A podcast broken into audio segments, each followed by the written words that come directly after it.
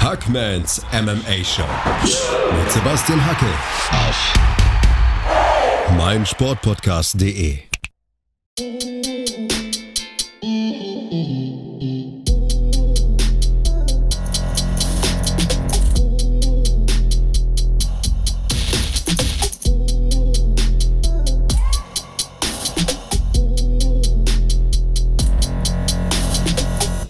Herzlich willkommen zu den Championship Rounds mit Sebastian Hackel und Florian Mandavid. Heute sprechen wir über UFC Austin, die zurückliegende Fight Night, die, wie wir euch versprochen hatten, ja, ja, es ist halt so, total abgeliefert hat, richtig geil war. Wahnsinn, großes Kino. Wir sprechen gleich drüber. Ich muss nur noch eines loswerden.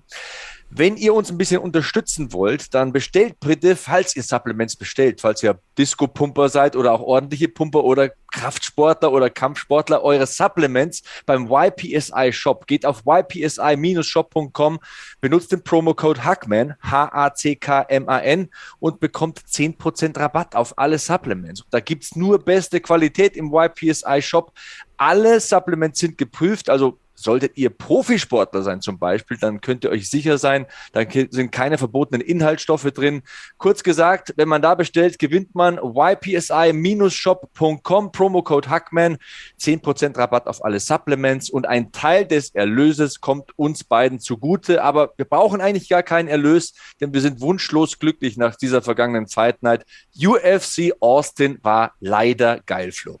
Sehr, sehr geil. Ich würde vielleicht noch Nachrichten, äh, nachreichen. Nicht nur Profisportler sollten sich da melden. Also auch wirklich Supplements einfach als Nahrungsergänzungsmittel, als Otto-Normalverbraucher sind eine sehr sinnvolle Sache. Vitamin D, Makronährstoffe und so weiter. Schaut da auch mal rein, solltet ihr nicht Profisport treiben. Aber natürlich äh, in allererster Linie, diese Leute werden da auf jeden Fall glücklich. Ähm, das jetzt wirklich abgehakt, auf deine Aussage eingegangen. Leider geil. Also ja, das, das ist eine klare Untertreibung. Wir haben es vermutet, wir haben gesagt, die Kämpfe werden abliefern. Ähm, aber ich hatte so ein paar Highlights, von denen ich dachte, die werden auf jeden Fall. Mal schauen, wie der Rest wird. Die war ja wirklich von oben bis unten geil. Jeder Prelims-Kampf hat Spaß gemacht. Ähm, Damen, die ich vorher noch nicht gesehen habe, haben mich komplett begeistert. Können wir gerne auch auf die Debütantin Silva eingehen später. Ähm, ja, wo sollen wir anfangen? Wahnsinn. Ja, Prelims vielleicht ganz kurz. Von sieben Kämpfen wurden fünf vorzeitig entschieden. Also keine Ahnung, wie, wie, geil ist das bitte? Dreimal K.O., zweimal TKO und ähm, die Frauenkämpfe waren übelst krass, mhm. obwohl die über die Runden gingen. Was heißt obwohl? Auch weil die über die Runden gingen, weil man so viele Fähigkeiten gesehen hat. Aber hey, wir beginnen mit der Kirsche auf der Sahnetorte, sprich das Federgewichtsduell über fünf Runden. Josh Emmett, der Mann mit dem Dampfhammer unter dem Vier-Unzen-Handschuh, besiegt den Meister des Jabs, Calvin Cater, den Boston Bomber, durch Split Decision. 47, 48, 48, 47, 48, 57. Das Urteil nach 25 Minuten netto Kampfzeit. Da muss natürlich die erste Frage sein, Flo, gehst du mit mit dem Urteil? Wie hattest du es? Ich hatte es nicht so. Ähm, habe mich in der Zeit auch sehr häufig gefragt, ob ich da zu sehr Kader-Fanbrille auf habe, denn zugegeben, die existiert auf jeden Fall bei, bei mir in der Garderobe ähm, ob ich mich hier und da so ein bisschen von habe blenden lassen, dass viele Schläge, die, die auf ihn gerichtet waren, auch auf die Deckung gingen. Ähm, also das, das vielleicht, nee, das wollte ich sagen, dass es ein Faktor sein könnte, warum man das auch so sehen könnte, so. Aber ähm, ich bin mir halt auf jeden Fall felsenfest sicher bei Runde 4 und 5. Da, wo wir direkt ja. eine Thematik haben. Runde 4 wurde von Chris Lee nicht so gewertet, die wurde Emmett gegeben. Verstehe ich nicht. Wir auch kurze, kurze Werbeeinspielung quasi für die laufende Woche. Wir haben ja noch ein gutes Gespräch tatsächlich mit Clemens Werner, der uns auch Faktoren ähm, genannt hat, die vielleicht sowas begründen, begründen äh, können. Aber für mich war halt Runde 4 glasklar. Runde 3 gebe ich ziemlich entschlossen Emmett und ich dachte mir halt, ey, eine der ersten beiden hat doch Cater geholt, hatte da eine größere Tendenz bei Runde 2, aber habe auch tatsächlich in meinen Notizen bei Runde 1 stehen, schwer zu werten, denke Cater, aber bin unsicher. Wo ich mir dann sagen kann, gut, da könnte vielleicht die Fanbrille mitspielen, aber Runde 2 sehe ich eigentlich auch bei ihm. Also ich gebe ihm 2, 4 und 5. Folglich gehe ich nicht mit. So ein, genau den Punktezettel gab es ja aber auch einmal. Folglich, ich habe sie nicht dabei, bin ich jedenfalls mit äh, d'accord mit dem, der für Cater gewertet hat. Ja, was Flo sagt, ist in vielerlei Hinsicht richtig und vor allem wichtig, denn Ende der Woche kommt unsere Folge mit MMA-Judge und GEMAF-Präsident Clemens Werner. Und nach diesem Gespräch, das ihr noch nicht gehört und gesehen habt, sind wir auch ein bisschen schlauer und rücksichtsvoller im Umgang, auch im verbalen Umgang mit den Judges. Aber zieht euch das auf jeden Fall rein. Nächste Woche sprechen wir dann detailliert über Judging im eigentlichen Sinne, auch mit Clemens Werner. Also was ist eine 10-9-Runde, was ist eine 10-8-Runde, was ist der Unterschied, wie bewertet man, warum bewertet man so und nicht so aber das äh, zu einem späteren Zeitpunkt. Zum Kampf hier, ich sehe es tatsächlich wie du. Es war ein toller Kampf, es war ein knapper Kampf. Ich habe kein brutales Problem mit dem Urteil. Ich denke, beide hätten es einfach verdient gehabt, denn wenn du zwölf Wochen plus in die Vorbereitung investierst und so einen Krieg bietest, dann hast du mit der Qualität, die du gezeigt hast, einfach kein Niederlagenurteil verdient. Aber ja, auch ich hatte Cater vorne, muss ich ganz ehrlich sagen.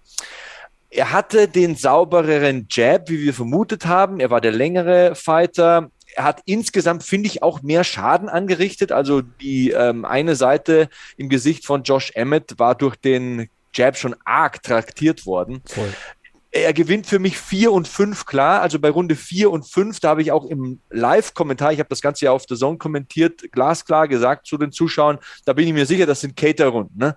Bei den ersten dreien, okay, muss ich sagen, habe ich auch bei Runde zwei Cater vorne. Aber ich verstehe es, dass das knapp ist und ähm, dass das im einen oder anderen Blickwinkel auch mal so ausgesehen haben kann, dass ähm, Josh Emmett die Dinger mitgenommen hat. Von mir aus auch eins bis drei. Das Einzige, und das ist vollkommen richtig, Runde 4, da müssen wir nicht diskutieren. Das ist ein Fehlurteil. Ja, finde ich auch. Also 1 bis 3 hätte ich genau auch nochmal so gesagt, wenn das nicht klar war. Das kann man, kann man so sehen auf jeden Fall. Für mich halt auch so ein Faktor. Den habe ich auch vor dem Gespräch mir schon so ein bisschen gedacht. Hey, es kann halt auch einfach sein, wenn du, wenn du äh, so sitzt, dass du das nicht, dass du die Schläge nicht ins Ziel gehen siehst, dass dir viele Szenen, in denen Josh Emmett ja wirklich explosionsartigen Vorwärtsgang äh, geht, Cater Deckung hoch und den Rückwärtsgang einschlägt, ähm, dass man da viele Schläge, die er super geblockt hat, äh, regelmäßig, vielleicht auch einfach als Treffer gewertet hat, ähm, könnte ich im Eifer des Gefechts halt irgendwo verstehen. Wie du gesagt hast, super knapper Kampf. Also die ersten drei Runden, da kann ich mich mit allem anfreunden und werde beim besten Willen nicht ähm, in die Barrikaden gehen. Ja, bei der vierten haben wir halt einfach ein Problem, da rücke ich auch nicht ab, aber hey, sind auch nur Menschen, die Judges, äh, wie ihr auch erfahren werdet. Ja, Emmet war sehr bemüht, der hat viel versucht und ähm, ist immer wieder in die Nahdistanz reingeblitzt, das haben wir ja auch schon vorher angeteasert. Der Mann kommt aus dem Ringen, kann die Distanz schnell verkürzen und nutzt das Hand auch äh, für Power Punches. Aber wie du schon sagst, er hat auch sehr viel auf die Deckung geschlagen. Also Kader ist ja einer, der verantwortungsbewusst deckt, der fast boxt. Also ich habe kaum Leg-Kicks oder Kicks überhaupt gesehen von ihm. Das ist auch ein Nachteil, kommen wir vielleicht gleich zu. Also das sehe ich durchaus als Defizit bei ihm an. Ähm, aber ja, Emmett hat viel auf die Deckung geschlagen. Trotzdem hat man seine Power bemerkt und das hat dazu geführt, glaube ich wenigstens, ich werde es nie restlos beweisen können, dass äh, Kader sehr lange, sehr zögerlich agiert hat. Also wir wissen ja, er ist ein Slow Starter, haben wir auch erklärt. Der wartet oftmals die erste Runde ab, der lädt die Daten runter, schaut ein bisschen, wie muss ich stehen, wie weit kann ich stehen, wie weit entfernt und wie nah aber er war schon sehr vorsichtig, so in der Anfangsphase. Runde zwei war ein bisschen besser als eins und drei, die würde ich klar Emmett geben. Der hatte schon Respekt vor der Power von Josh Emmett. Ja, ähm, vor allem in der Runde 1 war es auch direkt eine Notiz von mir, die wirken abwartend, Kate auf mich halt voll zögerlich. War das eine Sache, die dich, die dich überrascht hat? Eigentlich nicht, ich denn. Ich hätte mir im Vorhinein gedacht, nicht, aber mich irgendwie auch nicht. So. Es, es, ist halt Josh Emmett. Ich habe es gesagt und das ist okay, wenn das einer angreifen will oder ähm, anders sieht, für mich ist das halt der härteste Puncher in dieser Division. Und äh, ein Treffer von ihm macht dir die Lichter aus. Das sind einfach unfassbare Wummer, die der Kerl abfeuert. Ich meine, schau dir den Körper an. Typ sieht aus wie so ein Hydrant. Äh, kleine, kurze Arme, kompakt gebaut. Die Oberschenkel sind viel dicker als die von Calvin Cater. Du merkst einfach, er kann diese krasse Power generieren. Und ja, Slow Starter Cater passt halt auch in dieses Konzept. Der wartet von Haus aus ein bisschen ab, merkt aber dann, oh, der Junge schlägt richtig, richtig hart. Ähm, ja, ich verstehe es. Man muss da allerdings auch sagen, wenn man jetzt sich in die Gefühlswelt der Judges reinversetzt, die Emmett vorne hatten, dass das schon auch irgendwie Sinn macht. Also Emmett arbeitet die ganze Zeit, ist super aggressiv, versucht die Oktagon-Mitte einzunehmen, probiert einfach viel, kickt mehr zu den Beinen als, als Kader, mhm. geht mehr zum Körper. Ich glaube, das war ein ganz entscheidendes Ding. Er hat viel mehr Körpertreffer abgefeuert und das ist in einem Fünf-Runden-Kampf natürlich auch Geld und Bares wert. Ähm, je länger es gedauert hat, je mehr ein klarer Jab und Distanzkontrolle Einfluss genommen haben auf den Kampfverlauf, desto besser ist es für Kader geworden. Also Kader, glaube ich, der könnte auch eine siebte oder achte Runde mhm. genauso mhm. kämpfen wie eine vierte. Ja, ich hatte nämlich eigentlich das Gefühl, also natürlich haben Body, Body Shots ähm, was ausgemacht und die waren auf jeden Fall eine komplett angebrachte Taktik. Aber wenn man sich den Kampfverlauf anschaut, eigentlich, also Kader holt für mich Runde 4 und 5, nachdem er die dritte klar verliert und kriegt ja auch diese Anweisung der ey, wach auf, wir müssen jetzt da was machen. Ähm, mhm. Und kommt halt über das Volume, das ich mir erhofft hätte zugegeben, auch für mich klar im Vorhinein gesagt hätte, das ist für, sie, für ihn ähm, Schlüssel zum Sieg. Aber kann natürlich auch einfach sein, hey, ich kann halt nicht so ein Risiko gehen, selbst so viel nach vorne gehen mit diesem harten Puncher, wie du ihn gerade beschrieben hast in der frühen Runde. Das war von Anfang an der Plan. Kann natürlich auch sein, dass er wusste, gegen Ende muss ich auch Risiken angehen und aufdrehen. Ähm, egal was es war, er, es hat auf jeden Fall gereicht. Also, also es ist genau so geschehen. Hundertprozentig. Ähm, ja, also, was auch bemerkenswert ist, was mir an Josh Emmett irgendwie gefallen hat, ist, und imponiert hat fast, wie er nach vorne geht. Ich meine, der Typ hatte mehrere Brüche im Gesicht, hat sich die knöcherne Augenhöhle gebrochen, der hat immer noch kein Gefühl am Gaumen. Also der halbe Gaumen ist seit diesen OPs, hat er diverse Brüche im Gesicht, hat kein Gefühl mehr. Das ist mir richtig unangenehm vor. Alter, weißt du, wie das, wie krass das ist? Der hat ein Jahr kein Essen geschmeckt mit dem Gaumen, also und, und, und, und äh, überhaupt kein Gefühl im Mund gehabt. Du fährst mit der Zahnbürste rein und spürst da irgendwie nichts. So, und der hält dir trotzdem die Birne hin fünf Runden lang. Wie heftig das ist, dieses Mindset. Der hat sich in diesem Kampf gegen Shane Burgers das komplette Knie rausgeschossen. Kreuzband kaputt, Innen-, Außenband angerissen, Meniskusschaden. Der hat ich glaube, zwei bis 300 Stunden Reha gemacht, um so diese ähm, Kniescheibenstellung und die Patellasehne wieder in Einklang zu bringen. Wie ultra tough du sein musst. Äh, wir müssen, müssen auch davon ausgehen, dass Calvin Cater kein Blümchen ist, wenn er zuschlägt. Also man hat im Gesicht gesehen, was er anrichtet, nur mit sauberer Jab-Arbeit. Da war gar keine Overhand oder sowas dabei. Also dass du da einfach immer wieder reinblitzt und nach vorne gehst und dich nicht abbringen lässt und einfach immer wieder anklopfst, das ist schon auch eine besondere Eigenschaft, die Josh Emmett hat. Und im gleichen Gedankenzug habe ich mir gedacht, wie verdammt krass muss eigentlich ein Max Holloway sein? Ja. Alter, Max Holloway hat ihm den Arsch versohlt fünf Runden lang. Der, Kevin Cater hat kein Land gesehen. Der hat ihn sowas von verprügelt. Und ähm, da siehst du, was das für eine Qualität ist an der Spitze des Federgewichts. Und ich sage immer, Leichtgewicht ist die beste Division, aber momentan so, ich habe auch noch mal so in den Statistiken gegraben, habe ich was super Interessantes für dich. In den letzten drei Jahren wurde nur einmal ein Top 10 Featherweight vorzeitig gefinisht. Ich die Woche auch aufgeschnappt, hat mich auch sehr, sehr, also da bin ich. Wie heftig ist das? Extrem. Was ist das für eine kranke Division? Du, du kannst sie nicht choken, du kannst sie nicht K.O. schlagen, die kommen nach vorne und, und hauen dir 150 Schläge an, an die Birne. Also das ist eine ganz, ganz heftige Division. Und wenn man jetzt sieht, auch so, um die Schatten so ein bisschen vorauszuwerfen, du hast Holloway gegen Volkanovski Teil 3 in zwei Wochen. Ich glaube, das wird auch wieder ganz, ganz krank. 100 Prozent. Ähm, ja, also ich hatte auch mit, mit der Zeit so den Gedanken, hey, kann es vielleicht auch sein, Josh Emmett hat früh geblutet, dass ich da, dass man das vielleicht auch diesen Schaden so ein bisschen ähm, überbewertet. Wir wissen das selbst, die, die Narbengewebe, die platzen schnell auf, aber der, der ist ja zugeschwollen ohne Ende. Also das war auf jeden Fall harte Wirkung, wie du es gesagt hast. Max Holloway war halt super, um darauf nochmal einzugehen. Ähm, wir sehen was ganz Typisches auch in diesem Kampf, finde ich, was ja eigentlich die Norm ist. Du bist aktiv, ich bin aktiv. So ein bisschen wechselt man sich da gefühlt ab. Max Holloway ist halt reingeprescht, wenn Cater aktiv werden wollte. Das ist halt so eine Klasse, ähm, der hat ihn ja gar nicht, gar nicht funktionieren lassen, gar nicht warm laufen lassen. Ja. Diesen Slow Starter einfach durchgehend stehen lassen und gar nicht in den ersten Gang kommen. Aber auch da, das war meine geistige Brücke, die ich jetzt ein bisschen übersprungen habe in, eurem, in euren Ohren, die ich da eigentlich auch schlagen wollte. Wie heftig muss auch ein Max Holloway sein? Du, du kassierst ja Treffer, wenn du so kämpfst. Du musst aber trotzdem super analytisch, du musst kalt wie eine Hundeschnauze sein. Kader haut dir auch drei Jabs rein in dem Schlagabtausch oder in der Sequenz, aber du machst genau dein Ding. Du kassierst die zwei, drei, um halt eine sieben, achter Kombination zurückzufeuern. Und das, das ist, Leute denken immer, Max Holloway ist da, wo er steht, weil er technisch saugut ist. Ja, ist natürlich richtig. Aber es ist nicht so, dass du hier auf den Sandsack haust, sondern es wird schwer auf dich eingeschlagen. Die Volkanowski-Kämpfe, die Leckkicks, die der Mann kassiert hat, er trotzdem versucht, seinen Stempel aufzudrücken auf das Ding. Es ist einfach zu wahnsinnig. Eine Sache, die, die super oft gefühlt unter den Tisch gekehrt wird. Max Holloway ist ja der führende äh, UFC-Kämpfer mit den Significant Strikes, auch mit wirklich ordentlichem Vorsprung, aber gleichermaßen auch der führende, was absorbierte Treffer angeht. Also der statistisch gesehen, der bekommt am meisten auf die Mütze und teilt halt gleichermaßen noch mehr aus. Max Holloway ist einfach quasi eine Garantie für Schlachten. Krasser Typ auf jeden Fall. Er fragt mich auch, also eigentlich ist das jemand, wenn du mir, wenn du mir nur die Zahlen ähm, auf den Tisch legst, denke ich mir, okay, das kann ja gar nicht lange gut gehen, aber scheint zu klappen. Dafür spart er halt nicht. Das ist natürlich auch was, vielleicht ein Faktor, den man da, der da ganz, ganz entscheidend sein könnte. Ähm und, und, was du gesagt hast, ist schon auch richtig. Er stört dich halt in der Entfaltung. Also es ist ja nie so, dass du clean landest gegen Max Holloway. Es ist nie so.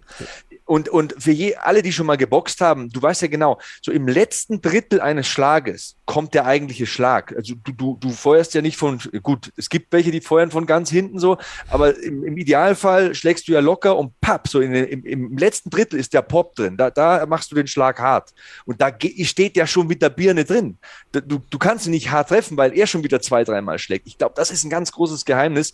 Klar, absorbiert er viele Significant Strikes, aber sie sind nicht so significant, wie sie wären, wenn er halt dastehen würde und die volle Wumme mitnimmt mit 100 Prozent. Der trifft dich halt so bei, bei 70, 60 und dir tut danach die Schulter weh, weil seine Birne schon wieder dasteht. Ja, so. und der zweimal selbst austeilt. Darren, Darren Wynn hat dir auf jeden Fall nicht zugehört, als du gerade die Technik von Schlägen äh, erklärt hast. Der, der hat kurz äh, war kurz auf der Toilette. Ähm, gehen wir von aus, wir hätten vorhin mit unserem Kumpel Dana gesprochen. Der weiß, keine Kameras laufen, ist ehrlich zu uns. Ähm, glaubst du, Dana hat sich hier in diesem Kampf einen Gewinner gewünscht? Leichte Tendenz? Ja, wenn wir jetzt vom Alter ausgehen, ich habe hier 25 Seiten Notizen. Calvin Cater ist 34, hat mehr Potenzial als Josh Emmett mit 37. Vielleicht aber ich denke, dass Dana ganz klar sieht, dass hier jeder gewonnen hat, der diesen Kampf gesehen hat und eine Eintrittskarte oder ein Streaming-Abo gekauft hat. Also ich glaube, da ist er relativ neutral. Wenn er sich wünschen könnte für die Division, glaube ich, ist es Kevin Cader, der theoretisch noch ein paar Meilen mehr auf dem Tacho hat. Ähm, ja, auf der anderen Seite, wenn Max Holloway Volkanowski schlägt, dann kannst du schlecht Cater gegen Volkan, äh, gegen Holloway nochmal machen. Das war einfach zu klar, ne? Das sowieso. Also wenn, wenn, wenn wenn Holloway gewinnt, muss ein Rematch her. Das fände ich einen riesigen Skandal. Mein also Bauch, ein, ein vierter Kampf ja, quasi. Muss sein. Also, ja, das sehe ich auch. So. 2-1. Also ja. egal wie der Kampf. Also ob das jetzt eine knappe Decision ist oder ein Knockdown in der, äh, Knockout in der ersten Runde. Ich, also ich, ich träume schon wieder so krass von dem Kampf. Also ich, meine größte Angst ist wirklich, und das ist überhaupt nicht parteiisch. Ich werde das Ding sogar kommentieren, also wirklich nicht falsch verstehen, dass Max Holloway dreimal verliert. Das, das, ist, das muss furchtbar sein für so einen Ausnahmesportler und die Möglichkeit besteht. Volkanowski ist ein verdammtes Tier, Mann. Ja. Also, ja, egal.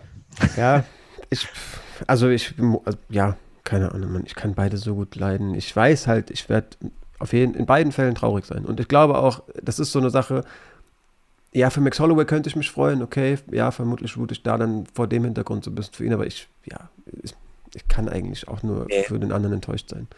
Hundertprozentig. Also da, da, ist es wie hier. Das ist Sport auf so hohem Niveau. Wenn wir hier kritisieren, dass Calvin Cater zu lange wartet oder zu wenig Leckkicks abfeuert, das ist Armchair Quarterback. Wir sitzen hier im Pupssessel und, und äh, diskutieren über Vollblutsportler, die unfassbar gut sind, zur Top 5 gehören. Da wird jetzt übrigens auch Josh Jam Emmett reinkommen in die Top 5.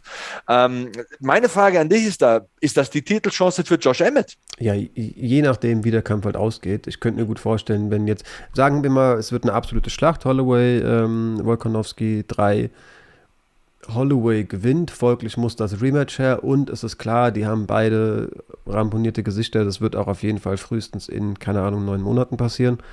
Dann wird er vermutlich nochmal aktiv, obwohl, ja, Er kann sich halt auch mit jedem Kampf, äh, also ich sag, also es verspielen, ich kann es mir zumindest dann gut vorstellen. Zugegeben, jetzt, wo ich es aber so laut ausspreche, kann ich mir vorstellen, dass das einfach aussitzt in dem Alter, wenn er sagt, ich riskiere gar nichts mehr. Wer soll es denn sein, das Federgewicht? Er sagt ja, es braucht neues Blut und da hat er ja absolut recht mit. Ich glaube auch zugegeben, ich habe es eben, äh, eben angedeutet, ich glaube eigentlich Dana ist mit Josh Emmett ziemlich zufrieden. Also ich habe das Gefühl, er ist von diesem Double Champ Plan von Volkanovski, Volkanovski tatsächlich gar nicht so angetan. Ich weiß nicht unbedingt warum, vielleicht weil im Lightweight auch so viel anderes Geld zu machen ist. Diese ähm, Double Champ Dinger verdienen halt genau einmal Geld, ja. wenn du Double Champ wirst. Ja. So, im Endeffekt hältst du zwei Divisionen on hold, weil so ein Champion auf dem Niveau mit den Schlachten wie Holloway gegen Volkanovski, das kannst du einmal im Jahr zeigen. Ne? Und so, dann ist die andere Division komplett stillgelegt, mindestens mal dieses eine Jahr. Und ja, einmal ist das geil, Champ gegen Champ ist immer cool, aber danach steht halt wieder alles. Ja, also dem Federgewicht würde ich, würde ich fast sagen, ich meine, wir kommen aus so einem Kracher, aber ich hätte fast gesagt, dem Federgewicht Tut es fast gut. Wir haben jetzt wieder eine Person, die sich anbietet. Und wenn wir uns mal vor Augen führen, Kevin Cater hätte das Ding gewonnen, es ist schon auch uncool, so marketingtechnisch, dass man halt im Kopf hat, wie der, wie der von Max Holloway verprügelt wurde, der sich gegebenenfalls nicht mal durchsetzt, folglich auch in Anführungszeichen nur die Nummer zwei ist. Und dann weißt du, der jetzige Titelanwärter wurde richtig von der Nummer zwei, so blöd es nach wie vor klingt, verprügelt. Ich glaube, der ist eigentlich ziemlich zufrieden. So ein Josh Emmett, der jetzt sagt, ich bin's, ihr habt mich nicht verlieren sehen, ich bin der härteste Puncher. Das kann man auch wirklich geil marketingtechnisch aufziehen. Mhm. Ich schätze, der ist eigentlich recht zufrieden damit, dass Emmett gewonnen hat und ja, dementsprechend natürlich Titel, Titelchance damit bekommen. Ja, wie bitter muss es sein für Calvin Cade? Ich meine, ich sehe es wirklich nicht so wie Josh Emmett, der sagt, ich habe vier Runden gewonnen. Okay, muss man sich einreden als Kampfsportler? I get it, I get it. Man muss fairerweise auch sagen, ich glaube, werten, während man im Cage steht, ist auch nochmal super schwer du musst auch diese Bugwelle an Selbstvertrauen haben, sonst steigst du nicht in der Badehose gegen Kevin Cater vor 15.000 Leuten in den Käfig. Also, okay, I get it, keine Kritik, spricht für sein Selbstvertrauen, verbuche ich auf der Haben-Seite. Aber wie bitter muss es sein für Kevin Cater? Also, bei mir steht hier vierter Main Event in Folge, kämpft sich wieder mal das Herz raus. Ähm, Schwester lebt in Texas, man sieht die komplette Familie mit den Cater Mania Shirts oben auf der Tribüne sitzen. Er muss ja gefühlt haben, dass er gewonnen hat das sagt mir wenigstens die Art und Weise, wie er gekämpft hat und wie kontrolliert er auch in der vierten und fünften Runde dann nochmal mit seinem Jab zu Werke gegangen ist und sich nicht hat beirren lassen, sondern seinen Stiefel runtergekämpft hat. Ähm, einer der stärksten Boxer der Division, 90% plus Takedown Defense, immer topfit. Du weißt immer, was du bekommst, wenn du Kevin Cater bekommst.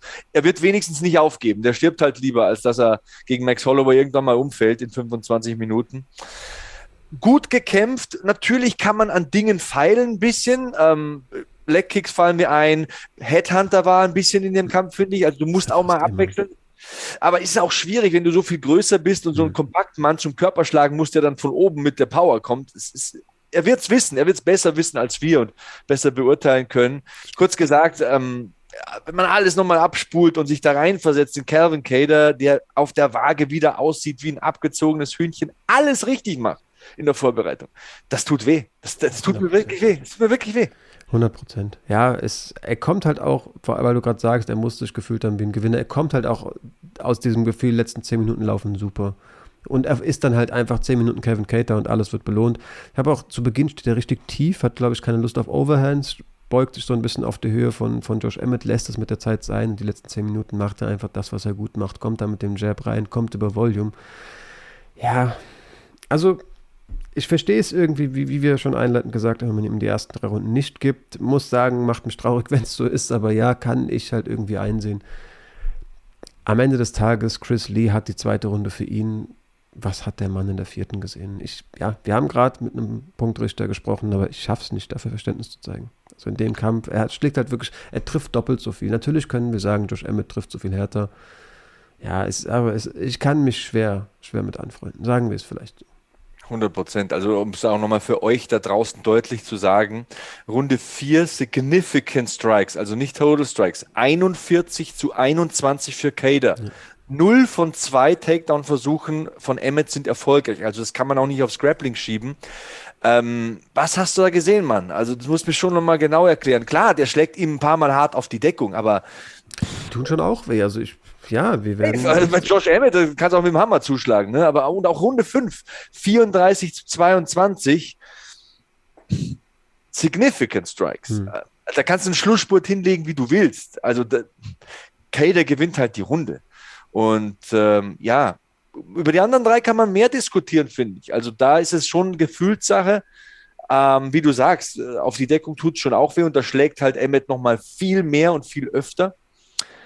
Ähm, ja, knappes Ding. Ich, ich gönne es Emmet total. Also, ja, falls das jetzt so rüberkommt, als würden wir es bedauern, ähm, ähm, aber ich gönne es Emmet total mit den ganzen Verletzungen in dem Alter, die Einstellung, ey, der Typ hat zehn Jahre lang auf der Couch von seinem Schwager geschlafen, weil er sich halt nichts leisten konnte außer seiner Kampfsportkarriere. Hut ab, also ja. da nicht aufzugeben, bester Mann. Sowieso, super harte Arbeit, der Videos immer wieder ähm, absolut zurecht, finde ich, dem kann man gar nicht genug Raum geben, gesagt hast mit den harten Verletzungen. Also wollte jetzt auch, das wären auch meine abschließenden Worte, gar nicht so wirken, als ob ich irgendwas gegen ihn hätte. Ich bin halt echt so ein bisschen Kevin Cater-Stan, aber ähm, letztendlich, es ist auf jeden Fall jemandem, dem man das absolut äh, gönnen kann, hat sich da super vorbereitet. Shane Burgos ist dafür eingeflogen, der hat in seinem Fightcamp Kevin Cater simuliert. Interessante mhm. Wahl, der stand ja mit beiden im Cage, kannte beide. Ähm, scheint sinnvoll gewesen zu sein, wirklich er war halt auch zugegeben einfach, Josh Emmett hat funktioniert und vor allem für so einen kleinen Panzer hat er mich auch konditionell sehr beeindruckt. An dem Typ ist einfach alles ganz, ganz, ganz, ganz krass. Also, Aber der sieht halt auch schon aus, als ob der ziemlich viel Sauerstoff benötigt, um, um hart zu funktionieren. Ja, aber er ist ein guter Hybridathlet. Also er hat Power und kann die lange bringen. Ähm, und der lässt sich nicht beirren. Ich glaube, es gibt da so einen Schalter, in dem sein Schädel, äh, auch gegen Shane Burgers, du reißt dir in der ersten Runde das Kreuzband. Du hast keine Stabilität auf dem vorderen Bein, bist ein Powerpuncher, hast auf dem vorderen Bein keine Stabilität. Du gewinnst den Kampf gegen freaking Shane Burgos, Alter. Das ist auch so eine kranke Serienkiller. So. Also, das ist wirklich, anders kann man sich sagen, der ist auch immer super fit und steht da drin und, und, und, und will dir halt wehtun und böse Dinge mit dir machen. Und du gewinnst den Kampf halt durch eindeutigen Punktentscheid. Du kämpfst da eine Viertelstunde gegen den Kerl.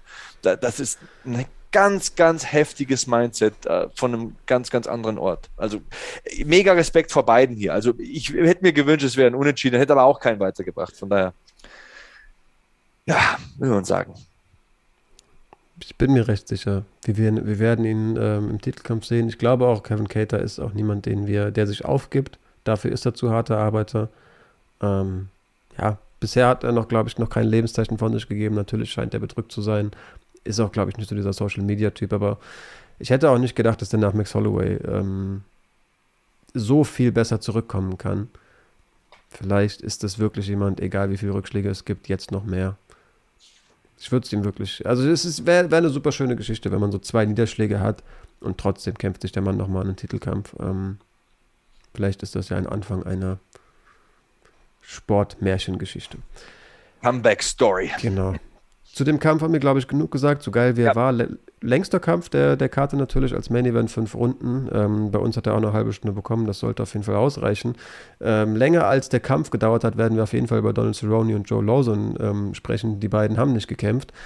Zum zweiten Mal abgesagt, Joe Lawson, wenn ich es richtig gesehen habe, rutscht auf einer Sandale aus oder sowas irgendwie. Also macht. Also ich habe sein Instagram-Video gesehen und er sagt, er wollte sich eine Socke anziehen und sein Meniskus lockt das Knie halt. Also quasi, ähm, ich hatte das auch einmal. Bei meinem dritten Meniskusriss hatte ich so einen, ähm, man sagt Korbhenkelriss, glaube ich. Und der Meniskus ist so vom Knochen abgeflutscht und in die äh, Knochenspalte gerutscht und ich konnte mein Knie weder vor noch ganz seltsames Gefühl. Du hast volle Kraft auf dem Bein, du bist auch ähm, in der Lage eigentlich das von den Muskeln her zu machen, aber du kannst dein Bein nicht nach vorne oder hinten schieben. Also es ist halt in dem Winkel, in dem es lockt, ist es halt dann. Mhm. Bei mir waren es vier Tage.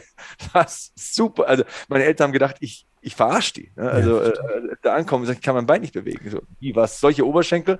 Damals hatte ich über 100 Kilo, das war meine übelste Massephase und, und konnte mein Bein nicht bewegen. Und ähm, der Typ hatte ja, glaube ich, auch schon drei Meniskus-OPs. Und das sagt dir schon auch was über den Zustand, in dem der ist. Also der ja, Tacho hat schon ein paar Meilen drauf. Äh, letztes Mal äh, verreckt Zeroni halt an, an, der, halb an der Lebensmittelvergiftung. Ich sag, der Weightcut ist sauhart. Der sieht einen Tag hier nach dem Weightcut immer noch aus wie der ja. Geschäftsreisende des Todes. In oh. dem Fall ist diese Redewendung mehr als angebracht sag dann auch bei Megan Olivi, nee, dreimal Weightcutten kann ich nicht. Das letzte muss mindestens, das nächste muss mindestens ein Catchweight-Fight sein. Das ist zu hart für mich mit Ende 30. Das sagt dir auch einiges.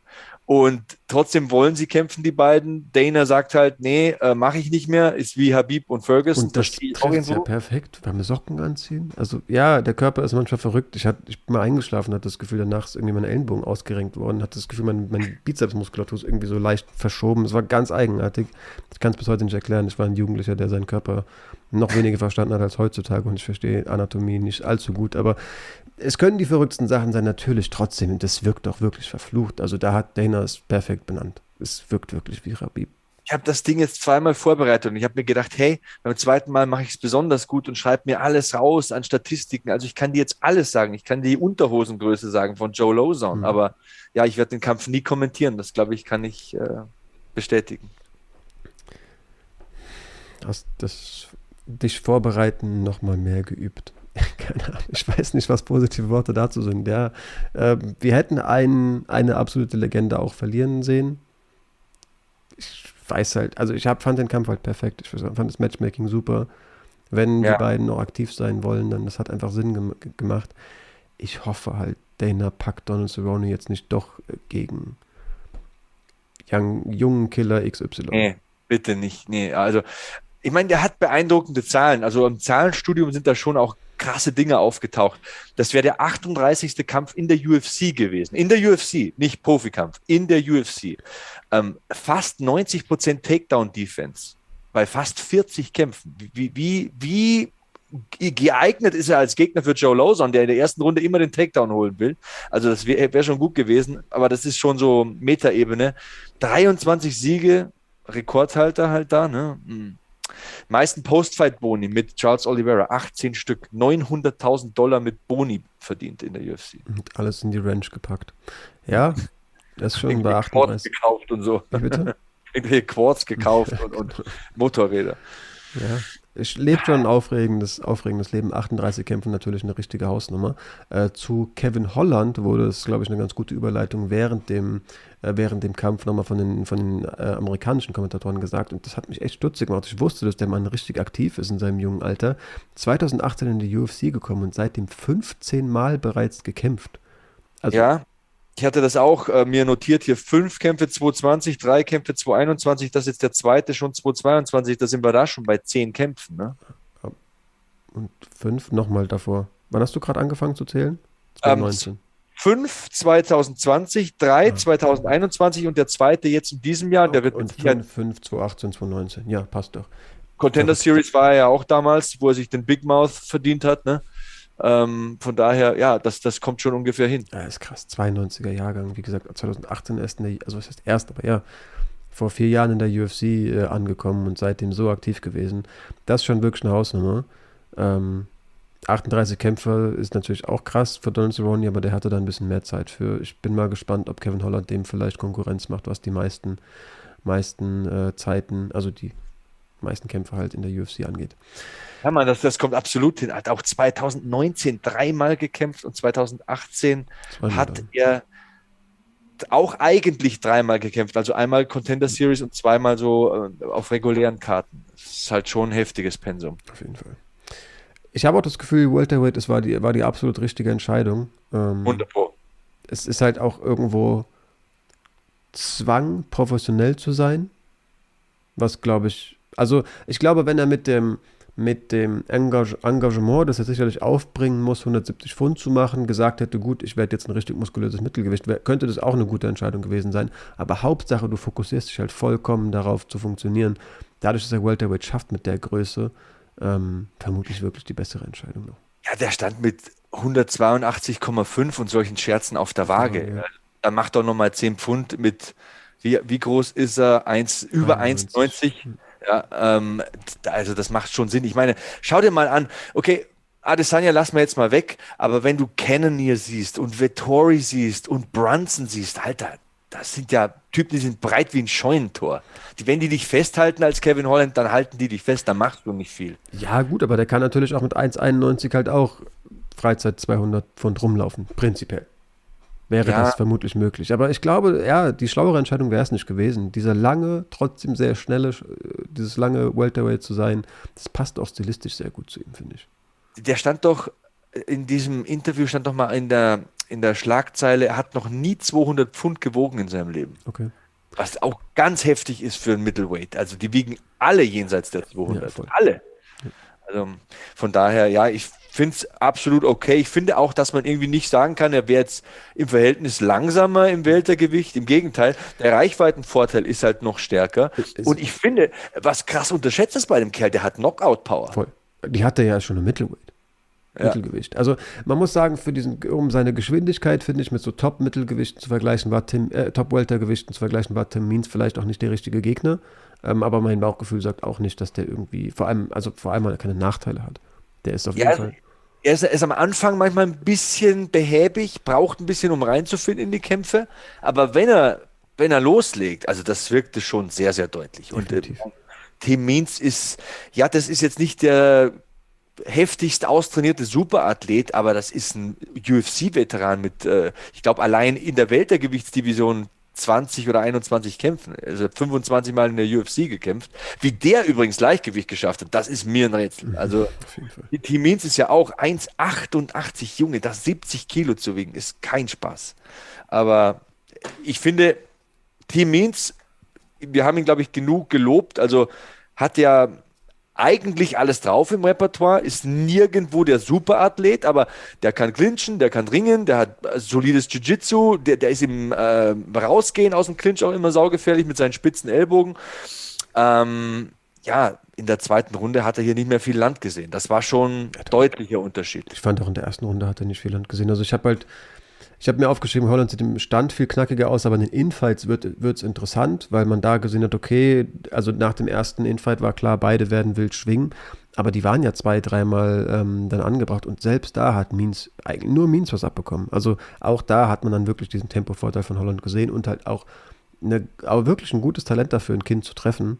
Ähm, ist jetzt ja auch niemand, der irgendwie einfach nur wild schwingt und dann gegebenenfalls mal einen sauber landet. Auch die Reaktionsgeschwindigkeit, wie schnell er nach diesem Wackeln diesen Dars greift. Also ja, Means will selbst so ein bisschen zum Takedown, greift da, glaube ich, äh, im, also ist gefallen, will dann zu einem Bein und bewegt sich selbst so ein bisschen rein, aber trotzdem den so schnell zuzu, zuzumachen, hat mich schon beeindruckt. Also wir haben, haben ja auch Gott sei Dank in der letzten Folge nochmal betont, ey, der ist auch BJJ Black Belt, denkt da schon dran, auch wenn wir den häufig als Striker erlebt haben. Und die Travis Luder-Geschichte habe ich nicht umsonst erzählt. Travis Luder war damals der, dem man zugetraut hat, dass er Anderson Silva am Boden besiegt, wo man gesagt hat, ja, muss ihn halt irgendwie runterbekommen, dann läuft das safe für Travis. War dann am Ende nicht so, aber ähm, da einen Black Belt zu verdienen, den bekommst du nicht aus dem Automaten gezogen. Also den musst du dir da erarbeiten. Und äh, ja, super schnelles Setup. Die langen, dünnen Arme sind dann natürlich. Gold wert, weil das ist ein, äh, jemand mit zu kurzen Stummelärmchen wird nie ein Anaconda oder ein Dars schlimmstenfalls äh, durchbringen, weil du einfach weit drunter greifen musst und ja wieder rauskommen musst auf der anderen Seite, um schließen zu können. Aber das ist ein idealer Griff für einen Mann mit dem Körperbau. Und es scheint ziemlich fest gesessen zu haben, weil ja, 21. Auftritt in der Weltergewichtsdivision für Tim Means, der klopft sie halt nicht in einem halben Choke ab. Da muss schon richtig zugezogen werden. Voll. Ich finde auch, dieses Vertrauen in sein BJJ spiegelt sich halt extrem auch in diesem Call-Out wieder, den er danach äußert, vor dem Oh. ich hohen, hohen Respekt habe. Er sagt halt, ey, Sean Brady ist auf der Suche nach einem Gegner, warum nicht? Und wenn einer in der Welterweight-Division gerade ein sehr, sehr gefährlicher und gruseliger Grappler ist, dann ist es ja wohl Sean Brady. Ähm, da musst du auch einfach in die eigenen Qualitäten vertrauen, vor allem eben im Grappling, wenn du sagst, ja, selbst wenn der mich formal runterholt, klappt schon. Und das ist es. Das ist es. Also, wenn der den mal runterholt, du musst ja nur ausrutschen gegen äh, Brady. Der hat Top Pressure, Voll. unfassbar. Also Ground and Pound ist richtig mies bei dem Kerl. Der macht die fertig in solchen Positionen. Der ist halt sehr, sehr, also sehr, sehr verzweifelt fast schon auf der Suche nach einem Gegner. ja, Ähm, das, das kommt sehr willkommen für voll. ihn. Ich Für bin Brady mir relativ sicher, dass dieser Kampf jetzt kommt. Also wenn, wenn Big Mouth das sagt, glaube ich, wird er, wird er den Kampf bekommen. Also so viel Credit, glaube ich, hat er bei Onkel Dana. Was er danach sagt, so nach dem Kampf kämpfe ich in diesem Jahr nochmal. Da bin ich mir nicht sicher, ob du nach dem Kampf gegen Sean Brady 2022 nochmal kämpfst. Weil egal wie das Ding ausgeht, der Typ ist ein Nussknacker. Ich sag's dir. Also, puh. Wird kein Spaziergang im Park gegen Ja, ja, Sean und Brady. der fühlt sich jetzt auch gerade besser denn jeder. Hat gesagt, mir war klar, nach meiner letzten Auszeit ähm, habe ich ein bisschen Zeit, hat sich endlich mal seit irgendwie etlichen Jahren die Nasenwände frei gemacht. Hat gesagt, ich habe seit Jahren nicht mehr durch die Nase atmen können. Äh, merk Sollte auch direkt krass. wenn ich laufen gehe, habe ich 20% mehr Luft, seit ich durch die Nase atmen kann, die ja eigentlich in allererster Linie dafür gemacht ist, Sauerstoff zu bekommen. Ähm, ja, boah, John Brady jetzt auch noch wirklich. Sieht man meine Nasenscheidewand hier? Ja, sieht man tatsächlich. Ist, äh, also meine Nase ist dreimal gebrochen und ich merke halt nach einem Kilometer, dass ich nur noch durch den Mund atmen kann. Ich hatte sie zweimal eingebrochen, aber richtig Glück gehabt. Ich habe nur dadurch ja. so eine. Nasenscheidewand steht halt voll schief bei mir. Mhm. Merke ich auch nachts, dass die teilweise richtig schnell dicht macht, weil da nicht viel durchkommt. Und ähm, ich arbeite jetzt seit zehn Jahren für WWE und wir produzieren halt 52 Wochen im Jahr. Ich mhm. hatte einfach nie eine Phase, wo ich mir die Nase brechen lassen konnte, um die mal wieder hinwachsen zu lassen. Deswegen, ich sollte das auch wirklich mal machen. Ich beneide so äh, Leute wie auch Wanderlei Silva hat das ja machen lassen. Der sah ja aus wie ein komplett anderer Mensch. Ja, ja, der, der hat es ja nicht nur die Nase gemacht. Ja, ja, hat er auch dieses ganze Narbengewebe äh, abkratzen. Ne? Genau. Also, ganz, ganz äh, heftig. Ähm, gut, soweit ist es bei mir noch nicht. Äh, neues Gesicht ist ja wieder auch nicht schlecht, aber so Nase, das wäre schon auch mal so ein, so ein äh, Bucket. Ich glaube, du musst ein Gimmick daraus machen. Also du darfst nicht so versuchen, dann, dass dir die Nase, nein, dass dir die Nase operiert wurde, das dann so zu verbergen. Du musst dann halt auch so ein neongrünes Pflaster haben oder so. Und so zwei leuchtende Pfeile, die keine Ahnung. Stift in die Nase stecken. Nein, ich wollte nur sagen, wenn es halt wirklich notwendig ist, Mann. Also das muss ja, kann es ja eigentlich auch nicht sein, dass man sagt, es geht nicht. Show must go on. Du weißt, wie es ist. Auf jeden Fall. Aber ja, ich würde da versuchen, das irgendwie unter einen Hut zu bringen. Sean Brady jedenfalls kann wieder atmen. Ähm, der hat mich vorher schon beeindruckt. Sehr, sehr beeindruckt auf jeden Fall für mich. Der heißeste, irgendwie der, der Kandidat im Weltergewicht tatsächlich persönlich, den ich am allerinteressiertesten gerade verfolge. Am gespanntesten bin, wo seine Reise hingeht, ob, ich den, ob der so gut ist, wie ich ihn einschätze. Ähm, ja, würde ich, würd ich liebend gerne sehen und vor allem schauen. Vielleicht hat er ja wirklich jetzt konditionell auch nochmal im Kampf mehr drauf. Ähm, heftig auf jeden Fall. Wie gesagt, das Callout, davor habe ich definitiv Respekt. Eier. Wir brauchen Eier, hat Oliver Kahn damals gesagt. Ne? Also pff, Kevin Holland hat sie. Grapefruits. Ja, äh, was haben wir noch? Äh, wir haben hier ja Finish in der zweiten Runde per ähm, Darce Choke. Ähm, Kevin Holland gewinnt also gegen den Dirty Bird Tim Means. Kennst du die Geschichte mit dem Dirty Bird, warum er Dirty Bird heißt? Hat sich mal die Haare färben lassen vor dem Kampf und ist ins Training gekommen und alle haben gesagt, wie siehst du aus? Du siehst aus wie ein dreckiger Vogel, so, weil okay. es halt ganz schwer nach hinten losgegangen ist. Bei Supercut für 10 Dollar die Haare färben lassen. Und äh, ja, seitdem ist er der Dirty Bird. Finde ich sehr, sehr witzig, die Geschichte. Richtig. Hier war es eine Dr. Stoppage im Mittelgewicht. Joaquin Buckley besiegt Albert Duraev per TKO am Ende von Runde 2 die zehn Minuten haben gereicht für Duraev. Ich glaube, äh, von der Gesichtsmassage hat er auch morgen noch was. Boah, das war übel. Die waren wohl mal Teamkameraden. Ich habe gar nicht mitbekommen, dass die im Vorhinein wirklich irgendwie sich in den Haaren hatten. Scheint wohl so gewesen zu sein. Das Ding soll richtig heiß gewesen sein. Duraev meinte, der Kampf wird easy. Er wüsste ja, wie der funktioniert, seitdem die zusammen trainiert haben. Das hat Buckley nicht geschmeckt. Es ging auch ein bisschen nach hinten los, ähm, so eine Aussage zu treffen ich habe ja im Vorhinein gesagt, ey, Buckley hat mich im letzten Kampf als relativ runder MMA-Kämpfer überzeugt und überrascht, aber da, das hätte man vielleicht so deuten können, als ob ich den als Favoriten sehe. So war es nicht. Ich wollte nur sagen, seine letzte Leistung hat eigentlich gezeigt, was für eine Qualität der hat. Den Kampfverlauf hätte ich nicht erwartet oder habe ich nee, nicht erwartet. Da gebe ich auch voll zu, habe ich mich getäuscht. Ich dachte, Duraev startet mit dem Kampf durch und öffnet ein paar Augen. Ähm, Joaquin Buckley ist erst 28. Ich glaube, das habe ich auch ein bisschen übersehen dass er A, noch lernbereit ist und B, schon eine krasse Kurve ähm, mhm. hinter sich hat. Am Anfang war er ja dieser Highlight-Knockouter, aber was er hier defensiv zeigt an ähm, Cage Work, an äh, Escapes, Takedown Defense ist vielleicht noch ein bisschen ähm, ausbaufähig, aber wie, wie, ja? Ich hatte das Gefühl, dass er gar nicht so auf Takedowns aus ist. Er hat halt zweimal richtig wehgetan, als du da durch, mit dem Shoot die Distanz verkürzt. Also der mhm. haut mir einmal voll das Gesicht ins Gesicht, äh, in die Fresse, äh, die, die Faust in die, ins Gesicht, so. Ähm, und das zweite Mal gibt er dem einen Highkick, in den der rein, reinshootet. Also ich glaube, da war einfach gar nicht das Interesse, Underhooks aus, aus irgendwie zu ja. erreichen und zu sprawlen. Sei es wie es sei, aber auch dann, als es runterging und Dural versucht, Beine zu verschränken und hochzuklettern an den Körperlinien, bleibt er super ruhig. Weiß er genau, was sind die Schritte, die ich machen muss und macht's lehrbuchmäßig, nimmt die richtige Hand, stützt auf der richtigen Seite ähm, auf, ähm, dreht nicht den Rücken zu. Das wirkt anders als in den Kämpfen zuvor. Da ist was passiert. Und du musst ja mal faktisch sagen, wenn du einen Kerl anschaust, es passen ja nicht mehr Muskeln auf ein Mittelgewichtsskelett. Das ist ja das Maximum, was du an Muskeln reinbringen kannst, um noch funktional zu sein. Aber der sagt, ich stehe jeden Tag um fünf auf und laufe eine Stunde. Und das merkst du. Hm.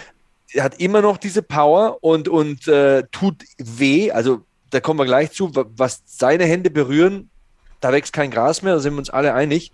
Und Augen sind da auch nicht so gut äh, unter seinem Handschuh. Ähm, aber der kann das lange bringen. Und das hat er wirklich zehn, zehn Minuten lang in einem Flow gebracht. Also das sind zwei Dinge. Da ist eine Entwicklung defensiv.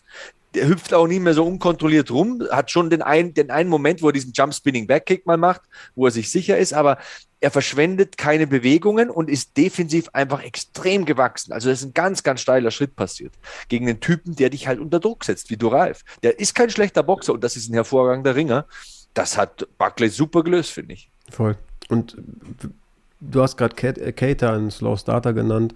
Ähm, häufig erleben wir auch in Kämpfen, dass Leute jetzt nicht gerade langsam starten, aber trotzdem so ein Selbstbewusstsein aufbauen, plötzlich kreativ werden, dann auch mal irgendwie einen Wheelkick versuchen, weil sie merken, hey, die letzten vier Minuten liefen doch super, ich bin in meinem Flow. Buckley hat, ist das gefühlt in diesem Kampf für mich von Rundengong Runde 1. Vollkommen selbstbewusst, frei gelöst und tritt da ja sofort Highkicks, bearbeitet ihn von außen und fühlt sich gefühlt wohl das ähm, ist natürlich auch eine Qualität, die man mitbringen muss, so komplett angstfrei und selbstsicher in diesem Cage zu stehen, gegen so einen Killer wie Duraev. Ist übrigens einer mit Performance of the Night Bonus in einer Fight Night der Boni. Also Kevin Holland, Joaquin Buckley, Gregory Rodriguez, Adrian Yanis, Jeremiah Wells, Ricardo Ramos, Cody Stamen, Phil Horst und Roman Dulice mit Performance Boni, Emmett und Cater mit Fight of the Night Bonus. Onkel Dana hat äh, die Scheine fliegen lassen. Ja, sehr. Da hat er auf jeden Fall diese, kennst du diese doofen Pistolen, wo man so Scheine rausballern kann? Gibt es okay. irgendwie, das, ich glaube, das haben Rapper für ihre Videos ausge, ausge, irgendwie erfunden. Kannst du Sinn machen. pistolenartig so einen Batzen reinpacken, hältst gedrückt und die fliegen da so raus. Dana hatte auf jeden Fall diese, zwei von diesen Pistolen hat die in, in jeder Hand eine. 100 Pro. Ja, krasser Kampf. Joaquin Buckley ähm, hat mich auf jeden Fall beeindruckt. Holland sagt danach, dass er, dass er ähm, eigentlich Bock hat, sowohl im Welter als auch im Mittelgewicht wieder anzutreten. Dana wirkt nicht so super begeistert, hat gesagt, ja, der soll eigentlich machen, was er will. Ich sehe es auch nicht als sinnvoll, aber sollte das passieren, wäre früher oder später so ein Buckley-Rematch schon auch eine Sache, die mich interessieren würde. Den hat er ja, ja tatsächlich ausgenockt. Ähm, ja. Die beiden werden sich sicherlich parallel zueinander weiterentwickeln. Könnte schon gut sein, dass das ähm, ein spannenderer Kampf wird, als er es mal war. Ja, das musst du dir mal vorstellen, wenn du diesen Buckley aus dem August 2020 gegen Holland siehst und jetzt siehst du ihn hier, da ist schon unfassbar viel passiert. Also gegen Kevin Holland, der damals ja auch noch nicht der Kevin Holland war, klar K.O. zu gehen in der dritten Runde und hier so eine Entwicklung zu zeigen. Also der kommt ja jetzt so in dieses Alter, der ist 28, ich sag mal so zwischen 27 und 32 wird da körperlich richtig krass sein. Der kann auch Dinge reißen. Definitiv. Ja, spannender Athlet. Ähm, diese James Krause-Story hat es mir persönlich so ein bisschen kaputt gemacht, aber wenn man es mal ganz objektiv einfach nur den Mann im Cage bewertet, macht schon Spaß. Gegen einen Duralf, der mit zehn Siegen in Folge kam. Ne? Also nochmal, ist nicht irgendwer. Aber war ein eindeutiges Ding. Also da Müssen wir nicht Augenhöhle drüber. ist gebrochen? Ja. Boah, also die wurde so dick, das ist doch keine normale Schwellung. Also das also war ja wirklich so ein Ei, das da so übers Auge gewachsen ist. Da bin ich eigentlich sehr, sehr entschlossen. Ja. Ja, auch da muss man sagen, ne, das ist dann halt so die Fußnote, der hat verloren, aber pff, was da dran hängt. Das ist halt wirklich eine Sache, die vergessen die Leute. Also der Mann hat halt durch diesen Kampf die nächsten Monate Einschränkungen und regelmäßig Schmerzen. Also das Anfang 30 wollte der halt jetzt auch wirklich so dreimal pro Jahr kämpfen. Und er hat gesagt, mein Ziel ist ein Title Shot. Das sagen viele, aber wie der das gesagt hat, da denkst du, hm, der meint's ernst. So. Und ja, nee, so das nächste halbe Jahr ist da der einzige Shot, der, der mit der Spritze den vom Arzt kommt. Ja. ja. Bitter.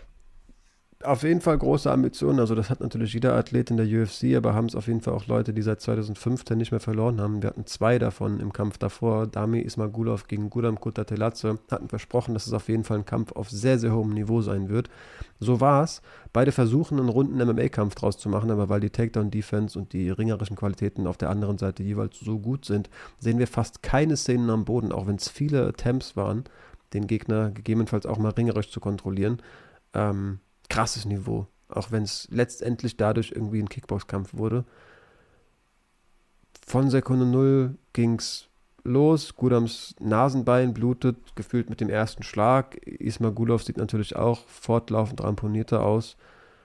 Ähm, hatte, wie glaube ich, so viele Leute diesen Tick, den er offenbar hat, noch nicht so auf dem Schirm. Ich hatte in der ersten Runde die ganze Zeit im Kopf, dass der offenbar was am Auge hat, aber es scheint. Ich sag das auch noch im Live-Kommentar, weil sein Auge macht mir ein bisschen Sorgen. Verstehe ich, aber also volles Verständnis. Scheint einfach wirklich ein reiner Tick gewesen zu sein. Wer weiß, weißt, wo das weißt du, wie, wie, wie, heftig das war? Ich habe Schuldgefühle gehabt, weil ich dachte, jetzt gehe ich auch noch dick von dem Kerl los, so nach dem äh, äh, Kampf, aber ja. scheint wirklich so ein Ding zu sein. Ne? Also, ja, gut, aber das, also wenn man das nicht weiß, hätte ich äh, in Runde 1 auf jeden Fall gesagt, Mist, der hat was im Auge. Das habe ich mir auch komplett gedacht. Steht doch so in meinen Notizen, ich habe es nicht weggestrichen. Der scheint irgendwie Probleme mit dem Auge zu haben. Ähm, also würde ich jetzt nicht irgendwie, also ich verstehe, dass man sich denkt, da habe ich jemanden irgendwie der gegebenenfalls wirklich eine Störung hat, gefühlt so gedisst, aber so war es ja nicht. Du hast vermutet, dass ja. der wirklich Beschwerden hat. Ich frage mich halt, wo das herkommt, ob das wirklich eine Sache ist, die einfach ja, so ein Tick ist. Ich hatte als Kind diverseste Ticks, ob der, keine Ahnung, zeitweise auch so, so die Hände irgendwie komisch auseinandergekniffen, weil ich das Gefühl hatte, die jucken. So, manchmal hat man ja einfach Verhaltensstörungen. Also als Kind kennen das viele, der hat es offenbar bis heute, aber es kann halt auch sein, dass der wirklich von diesem jahrelangen Kampfsport gezeichnet ist. Würde mich echt mal äh, interessieren, ob es da eine Background-Story gibt, ob der das irgendwie mal in einem russischen Interview thematisiert hat. Ähm, mich hat es auf jeden Fall auch irritiert, aber seine Qualität im Ring hat es ja vor allem, ähm, darauf hat es ja vor allem keinen Einfluss. Äh, auf keinen Fall. Also es ist äh, eine Split Decision. Ismagulov besiegt Kuta Telatze 28, 29, 29, 28. Sehe ich beides. Kein Hate, aber nicht 30, 27 wie der letzte Judge. Das, das verstehe ich nicht. Also. Welche gibst du denn entschlossen? Also ich kann mich damit tatsächlich auch irgendwie anfreunden. Welche gibst du denn ganz entschlossen Kuta Telatze? Pass auf, bevor ich dazu eine qualifizierte Aussage gebe, werde ich hier nochmal auf meine Notizen Zugriff nehmen. Ähm, die erste. Okay, also ich bin die einzige, wo ich gesagt habe, da habe ich eine Tendenz, ist für mich Runde 2, die gebe ich Ismail Gulov. Ich fand 1 und 3 eng.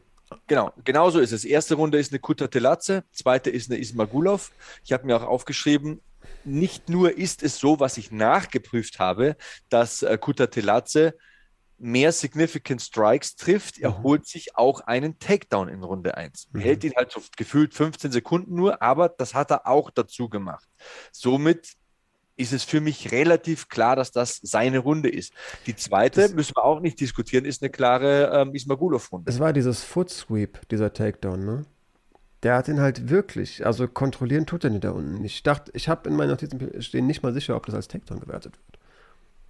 Ja, ähm, hier bei Fight Metric ist es ein Takedown, ein gewerteter. Aber also wir, wir haben ja dazu auch nächste Woche mehr. So wie ich es aufgeschnappt habe, gibt es im, im, MMA eine klar zu benennende ähm, Sekundenzahl. Ich habe die Thematik erstmal ganz offen, äh, ganz breit gefächert diskutiert äh, erlebt, als Colby Covington äh, Usman so kurz die Knie, den auf die Knie zwingt, ja. wo DC auch sagt, das ist ein Takedown, ich komme aus dem Ringen, das ist ein Takedown. Und im Nachhinein wird so klar, im MMA wertet man die halt ein bisschen anders, da musst du einen ja. kurz festhalten. Weiß nicht, ob vielleicht der eine oder andere Ringrichter ihm die gar, den gar nicht gegeben hat. Für mich ist es halt ähm, so, dass beide jeweils zwei Takedowns versuchen. Mhm. Ismagulov bekommt keinen. Ja. Und äh, Kutateladze hat ihn wenigstens mal kurz unten und der kommt wieder hoch. Also hat der effektiver gegrappelt. Der andere hat ihn gar nicht runterbekommen. Und er hat mehr geschlagen. Mhm. Von, daher, von, daher, war ich mir relativ sicher, dass das eine Kutateladze-Runde ist. Die blutende Nase, okay, das ja. I get it. Da kann man sagen, er hat mehr Schaden vielleicht äh, abbekommen. Und die zweite, ist dann eine Runde, wo ich mir auch relativ sicher bin vom Gefühl, dass Ismagulov öfter trifft. So steht es für mich 1-1. Dann geht es in die letzte und Mai, da müssen wir halt hier mal auf die Zahlen schauen. Beide kontrollieren jeweils 20 Sekunden, beide bekommen keinen Takedown und es steht 29 zu 28 für Kuta Telace. Also das ist nicht spürbar mit dem menschlichen Auge, wer da mehr schlägt. Das ist einfach eine Gefühlssache. Wer trifft härter, wer richtet ein bisschen mehr Schaden an. Äh, super bitter, weil wie du sagst, es ist einfach ein unfassbar hohes Niveau in der wahrscheinlich stärksten Division der UFC. Äh, der Ismagulov hat jetzt 19 Siege in Folge. Also egal wie man es hier wertet, es geht um eine Runde, über die wir diskutieren. Egal wie man es wertet, du gewinnst in dem Sport nicht 19 Mal hintereinander, vor allem nicht fünfmal hintereinander in der UFC, wenn du es nicht drauf hast. Der Typ ist bockstark, der Jab ist heftig, die körperliche Verfassung ist gut, die Beinarbeit ist exzellent, er kann ringen, er kann clinchen, es ist ein ganz, ganz perfekter Sportler. Und Kuta Telatze ist für mich auch einer, der aufgrund seines Stils unfassbar vielen Leuten Probleme machen wird. Die Ringer werden verzweifeln, weil du musst ein verdammt starker Ringer sein, der trainiert mit Hamzat. Ey, was? Du hast und eben, Hamzat sagt, ich kann ihn nicht festhalten. Ja, du hast eben angesprochen, dass in Runde 3 beide versuchen, mal einen Takedown zu bringen. Diese eine Szene, wie, wie Gudam mit einem eingesprungenen Knie kommt, Ismagulov ihn sich ausweicht, ihn sich in der Luft packt und Gudam trotzdem noch schafft, die Hüfte aus dieser Bewegung heraus zurückzuziehen. Das war so unglaublich reaktionsschnell. Es hat mich übertrieben beeindruckt, wie der Mann diesen Takedown abgewehrt hat. Also ja, ich bin, ich bin vehement, so richtig äh, ja, bei dir. Das kann man nicht ausreichend betonen, was für eine gute Takedown-Defense dieser Mann hat. Und ja, es ist halt auch so ein Kampf, wo man sich einfach denkt, boah, den hätte keiner verlieren müssen, wie halt ja. das Main Event. Ähm, ich, du hast, hast eben gesagt, in der ersten Runde sind die Zahlen sogar relativ eindeutig auf äh, Gudams Seite, ne?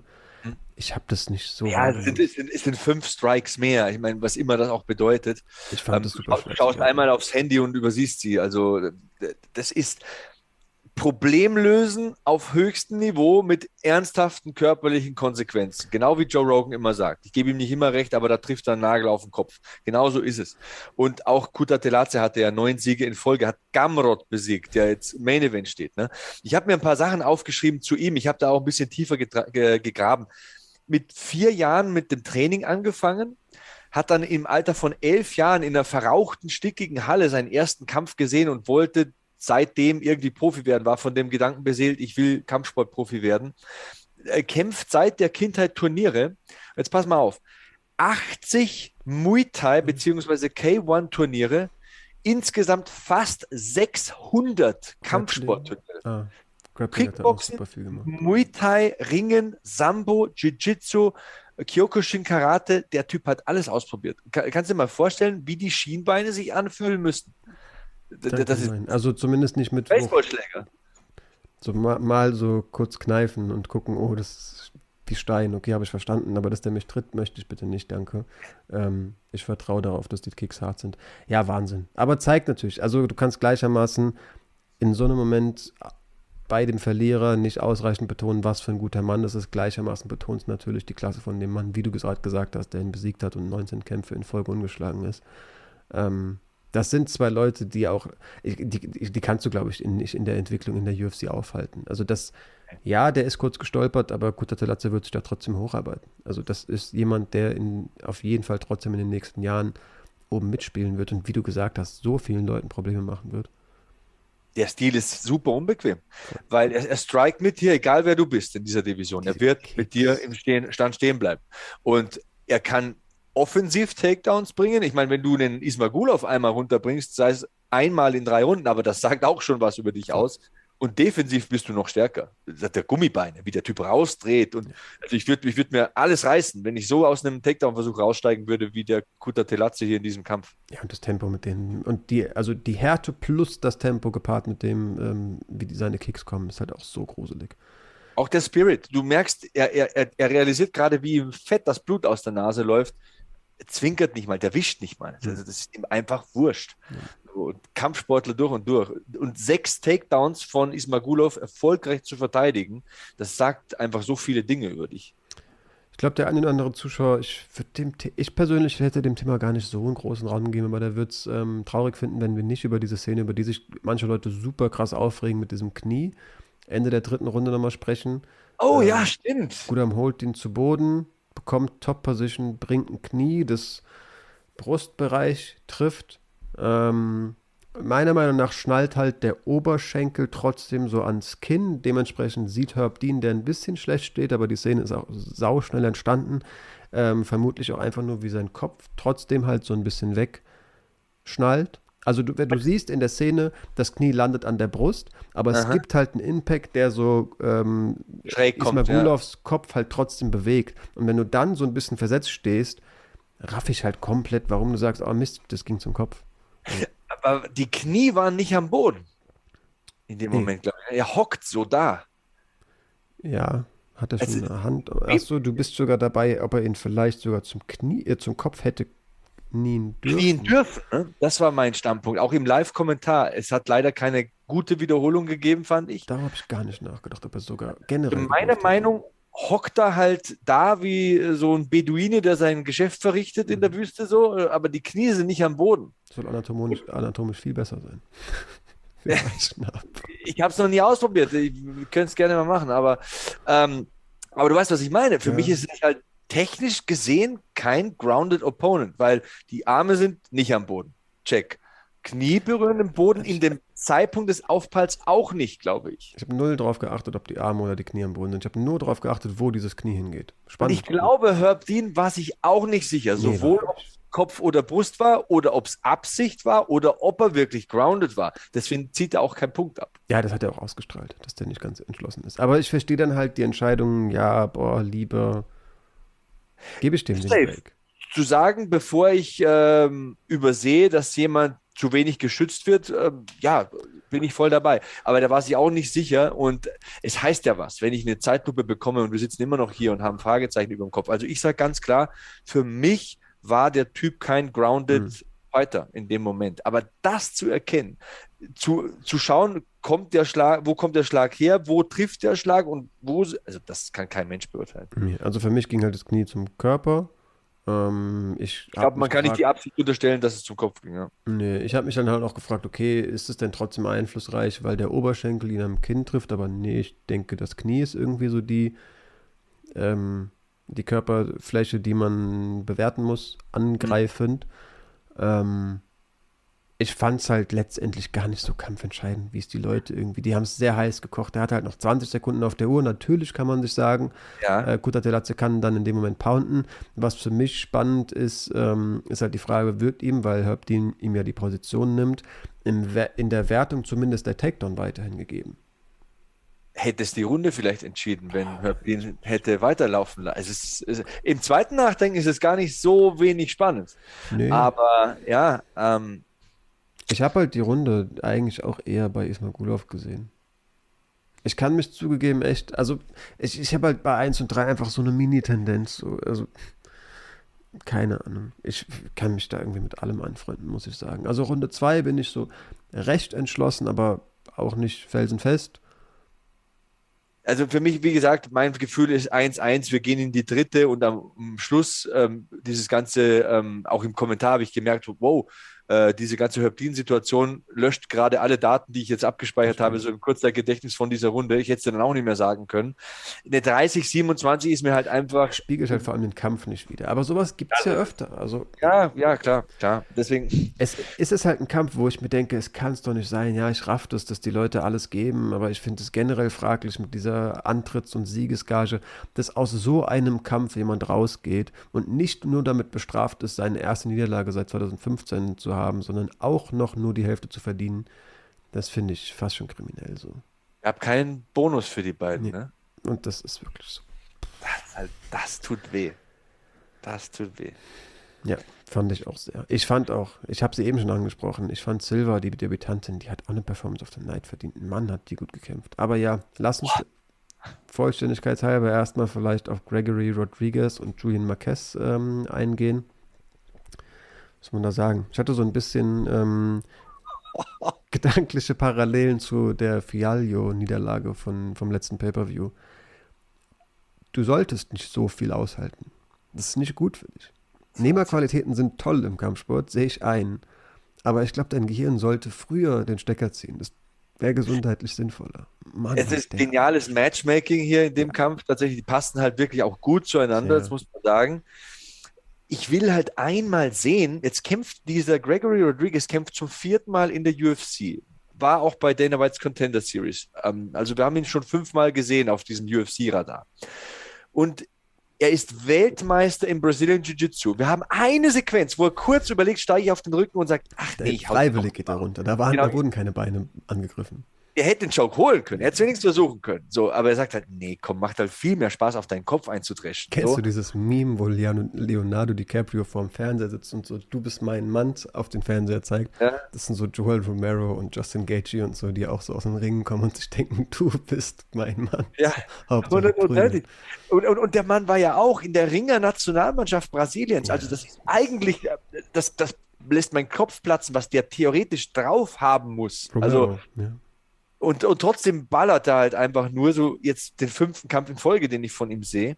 Und läuft ja aber auch gut. Also Armin Petrosien, ja, da hätte er irgend, also das war halt auch eine harte Schlacht, aber da, das sind so Kämpfe, wo ich mir denke, ey, wenn du merkst, es ist hauchdünn, dann vertraue darauf, was du kannst, was du von Background hast. Es ist eine Split Decision, da wäre es vielleicht mal wert gewesen, Eben. gar zu ziehen oder so, keine Ahnung, ich weiß es nicht. Aber ja, dass der zu Beginn reingeht und sich denkt, yo, Prügeln macht auch Bock, ich kann es ihm irgendwie nicht verübeln. Also es funktioniert, Mann, wenn der zuschlägt, wie gesagt, da, das hätte man nicht alles aushalten sollen.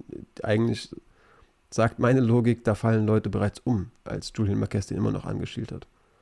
Gregory Rodriguez ist einfach ein ganz gruseliges Mittelgewicht. Ich meine, auch erst 30, ne? Äh, man sieht eine Entwicklung. Mhm. Nicht bahnbrechend, aber er wirkt hier defensiv schon mal nicht so, so äh, selbstbewusst wie in anderen Kämpfen. Das ist mir so formulieren. Ähm, ähm, wo soll man da anfangen bei so, bei so einem Kampf? Der Typ, die ich sage eine Sache, das ist das Einzige, was ich zu dem Kerl sage.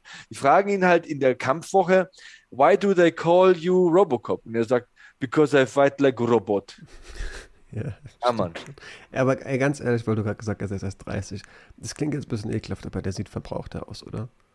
Also, 40. Halt, also ich, bin, ich werde 42. Jetzt sag mir, dass ich älter aussehe als Gregory ja, Rodriguez und ich lege sofort aus. Der sieht wirklich, äh, der, da siehst du es. Der hat auch schon, der hat schon einige Jahre als Roboter gekämpft, auf jeden Fall. Ich glaube, das ist auch so jemand, der so während seinen Grappling-Zeiten aus, aus Spaß einfach trotzdem bereits ins Muay Thai-Training gegangen ist. Oder sich in vielen Kneipen gehauen hat oder so. Also der hat auf jeden Fall schon länger als äh, der Zeitpunkt, als er gedacht hat, der MMA wäre auch eine coole Option, Schläge ins Gesicht bekommen. Das siehst du dem einfach an. Ja, trotzdem bei solchen Leuten wie Buckley oder ihm, da merkst du einfach, du kannst sehr viel trainieren und, und nicht alles ist Talent, aber die Körper, die die mitbringen. Ja. Wenn, wenn dieser Handschuh dein Gesicht berührt, das macht jeder, jeder Schlag, auch der, der nur wischt, macht was mit deinem Gesicht und mit deiner Gesundheit. Ich will doch nicht wissen, was für eine Griffkraft dieser Mann hat, wenn der so einen Background hat. Alter. Und so aussieht. Marquez ist ein Riesenkerl, 1,88 mhm. und der hat ein paar Mal das Gewicht verfehlt in seinem Leben. Der, der cuttet hart, wahrscheinlich von 100 runter oder so. Ähm, James Kraus, da sind wir wieder bei James Kraus, sagt über Marquez, der trainiert richtig hart, der Kerl. Ne? Und wenn du den so verprügelst, also das hat ausgesehen, als hätte ihm auf dem Pausenhof einer das Pausengeld geklaut, so wie der Rodriguez hinter dem hergestapft ist. Hat der den verprügelt? Ja. Alter Schwede. Der ist ja, du hättest ein paar Mal eher abbrechen können. Da, da lege ich die Hand dafür ins Feuer. Das hätte man nicht so lange laufen müssen, lassen müssen. Aber die Tatsache, dass Marquez halt auch nicht so richtig umfällt, also ja. ein, ein, anderer liegt halt irgendwann mal da und sagt, ich spüre meine Beine nicht mehr. Der fällt halt quer durchs Oktagon und steht dann wieder so vor ihm und versucht mitzuschwingen. Wie Fialio gegen Matthews, wie gesagt, war sofort mein, mein Déjà-vu. Junge, was, was ist denn denn Bart? Das, das ist eine Stoßstange oder was? Das kann nicht wahr sein. Aber Hand aufs Herz, wir wissen, dass Sportbehörden unterschiedlich sind. Ich habe sowas fast vermutet in Texas. Ich habe es mir viel schlimmer vorgestellt, dass wir mindestens einen Kampf haben, wo wir sehen, zu denken, boah, Sant, äh, Benoit Saint-Denis mäßig, so beendet das oder wir die verrücktesten Punkte, Punktezettel sehen. Ja, der wollte ja wirklich, du hast ja gesehen, der ist ja nicht gedanklich am Fliehen, sondern wie du gesagt hast, der schwingt halt mit, der will halt zurückhauen. Also der ja. war schon irgendwie im Kampf, aber ich dachte mir auch so. Aber wir haben ja gesprochen, er hat einen Podcast mit dieser Pornodarstellerin. Hast du dazu gehört? Zugehört? Ich habe mir tatsächlich eine Folge angehört. Also angehört. Sie, wirkt, mhm. sie wirkt sehr eloquent. Ja, auf Spotify. Ich habe nichts gesehen, ich habe nur gehört. Aber sie wirkt sehr eloquent. Die Frau wirkt wirklich eloquent. Ich habe wirklich noch nicht zugehört. hat natürlich Sachen erzählt, die kann Normalsterbliche nicht erzählen, so, aber, aber Da reden die ja, regelmäßig dann auch drüber, wie. ja, keine Ahnung, wie ist es, wenn man im Pool erwischt wird oder so, haben sie Ja. erzählt. Es war sehr charmant, muss man tatsächlich sagen. Die hat schon eine Art, ähm, die, es ist so, ich, ich habe eine Folge gehört, aber die scheint Krankenschwester gewesen zu sein und hat sich halt gedacht, ey, was mache ich hier? Ich arbeite jedes zweite Wochenende und krassen Schichtdienst und habe irgendwie keine 2000 Dollar im Monat. Lass mal lieber gegen Geld vögeln lassen. Es gibt Dinge, die machen mir Spaß in meinem Leben und wir verbinden jetzt mal Spaß und, und, und Bankkonto miteinander. Ich meine, ich nehme das niemandem übel und ähm, die wirkt sehr charmant und wirkt richtig intelligent. Okay. Wirkt, also, ich habe eine Folge gehört, was kann ich sagen? Aber Ich glaube auch, in dem Business muss man sich vermarkten müssen und wissen, also das ist nicht nur Klischee unter irgendeinen Schreibtisch klettern, ähm, um da irgendwie, glaube ich, weiterzukommen. Das muss ein hartes Geschäft sein. Und da musst du auch mit Leuten. Da sind irgendwie 20 ins Leute am Set. Da Ja. sind 20 Leute am Set. Da hält einer das Licht und einer das Mikro. Einer sagt dir was, einer sagt, nee, wir müssen nochmal. Und, und äh, einer pudert dir übers Gesicht. Also nicht so, sondern so. Ich habe freudscher Versprecher, aber ihr wisst, was ich meine. Ähm, ja, man, das ist auch eine Qualität und ich hate da überhaupt nicht. Jeder, der Steuern zahlt, hat meinen Segen, ähm, solange er keinem anderen wehtut. Wobei ein Türsteher muss auch mal einen anderen wehtun, aber zahlt auch seine Steuer. Ihr wisst, was ich meine. Also es scheint eine sehr, sehr wirklich sympathische Frau zu sein, hat lustige Dinge erzählt, hat die gut artikuliert. Und ich wollte das eigentlich nur deswegen sagen, weil ich sage, der Typ kann heute keinen Podcast aufnehmen. Dem brummt der Schädel drei Tage. lang. Würde mich sehr wundern. Wenn, dann wäre es wahrscheinlich eine schlechte Ausgabe und die Ken Kendra müsste dann mehr labern als er, auf jeden Fall. Du, die hat bestimmt einige, für manche Leute sehr spannende Geschichten zu erzählen. Ja, safe. Für mich der schönste Moment der Karte, muss ich sagen, so viele Kämpfe mir auf jeden Fall gefallen haben, war auf jeden Fall das Finish von äh, Adrian Janis gegenüber Tony Kelly. Ähm, jemand, bei dem ich Probleme habe, mich mit ihm anzufreunden. Ich habe jetzt über Buckley gesagt, dass der mich, mir nicht so sehr, ähm, es mir nicht so angetan hat, seit James Krause meint, der will mit leichteren Leuten hart sparen. Aber es gibt da halt trotzdem noch Level, ähm, Ja, die, die, die, die zu unsympathischem Dasein auf jeden Fall führen können und da nochmal sich abgrenzen können. Tony Kelly hat es auf jeden Fall geschafft durch rassistische Äußerungen und irgendwie war das nicht auch jemand, ist es der Typ mit den SS-Tattoos? Jedenfalls jemand, der halt auch mit Angela Lee zusammen ist, die offenbar genau von solchen Kreisen angezogen ist. auch Gewichtlich das verpasst. Beispiel, hier. da, da gibt es halt jetzt tausend Geschichten. Also das Gewicht verpasst ist halt wirklich wieder so das Tüpfelchen auf dem i. ja, diese Maskenkram da mit Co- Covid. Will nicht im Flieger steigen, weil die keine Maske tragen will und so. Und, und ähm, ja, auch hier sagt halt äh, zu seinem Gegner während des Kampfes, du bist Jorge Masvidal, wenn man den auf Wisch bestellt. Äh, Junge, ist halt und Mittelfinger zeigen vor. Ja, das ist halt auch so. Also alles schlecht. Auch, alles auch die keiner. Niederlage nicht einsehen. Was willst du, Junge? Du lagst gerade, in die Ecke. Alter, hat dich gemobbt. Da dich wurdest richtig zusammengehauen. Du hast keine Szene in diesem Kampf. Was, wa- äh, in meinen Notizen steht, Kelly sieht die Niederlage nicht ein. Was will er? So, diese Frage, damit endet Was sollte das? Du kannst ihm die Hand schütteln und sagen, Respekt, Junge, du hast mich so vermöbelt. Ich hab, Halt einfach deinen Mund. So. Ja, sag ich dir. genau, Sag, genau. Halt Ein, einfach deinen Mund. Du kannst, du, einfach mal die Fresse mit halten. diesen Äußerungen machst du es eh nicht besser. Ich nehme dir dann auch deine Respektbekundung vermutlich nicht mehr ab. Geh nach Hause und schäm dich fertig. So. Ich Ja. mochte auch sehr, sehr, sehr, wie Adrian Jannes sagt, ich habe diese brasilianische Kraft, die mir nochmal mehr Schwung in meine Hand gegeben hat, ähm, äh, gespürt. Natürlich die An Anspielung auf diese rassistische Äußerung, so nach der Nummer, seitdem hatte ich den gefressen, wirkte sehr gefasst im Vorhinein, hat sich das nicht anmerken lassen, wie viel Bock der hat, dem ins Gesicht zu hauen. Ähm, Gilbert Burns äh, schreibt danach Adrian Jannes an, ey, schick mal PayPal oder Cash Me, was sowas ähnliches sein kann. Ich will dir Geld dafür geben, dass du Bras Brasilien represented hast. Das witzigste, Dankbarkeit. der witzigste Moment der Fight Night ist, als Janis so den letzten Schlag durch die Beine des Ringrichters noch abfeuert, der sich dazwischen stellt. Das war so witzig. Ich habe so gelacht darüber in der Wiederholung. Ich musste, ich habe mich auf off getastet, weil ich lachen Warum? Das wäre voll sympathisch gewesen. Weil da denkst du, ich gebe dir halt richtig eins aufs Maul. Und kein Mensch auf dieser Erde wird sagen, nee, ich verstehe nicht, wo diese Aggressivität Oh, herkommt. Danke, Janis. Jeder versteht das. Dem die Fresse poliert, das Ja, versteht spuck, jeder. Spuck Also, nochmal drauf. Sorry, jetzt wird es wirklich unsachlich, aber ja. Also hat mich super Typ. gemacht. Und ja, verpasst das Gewicht, reißt trotzdem die Klappe auf und Mittelfinger und was weißt du nicht alles. Dann wieder, du bist schon mal so wegen so einer Sache aufgefallen, dann ja, Jorge Masvidal auf Wisch bestellt. Das ist halt, das zeugt halt auch so von einem Gedankengut. Das ist kein guter Platz, wo der herkommt. Ja, Mann, der ist wirklich.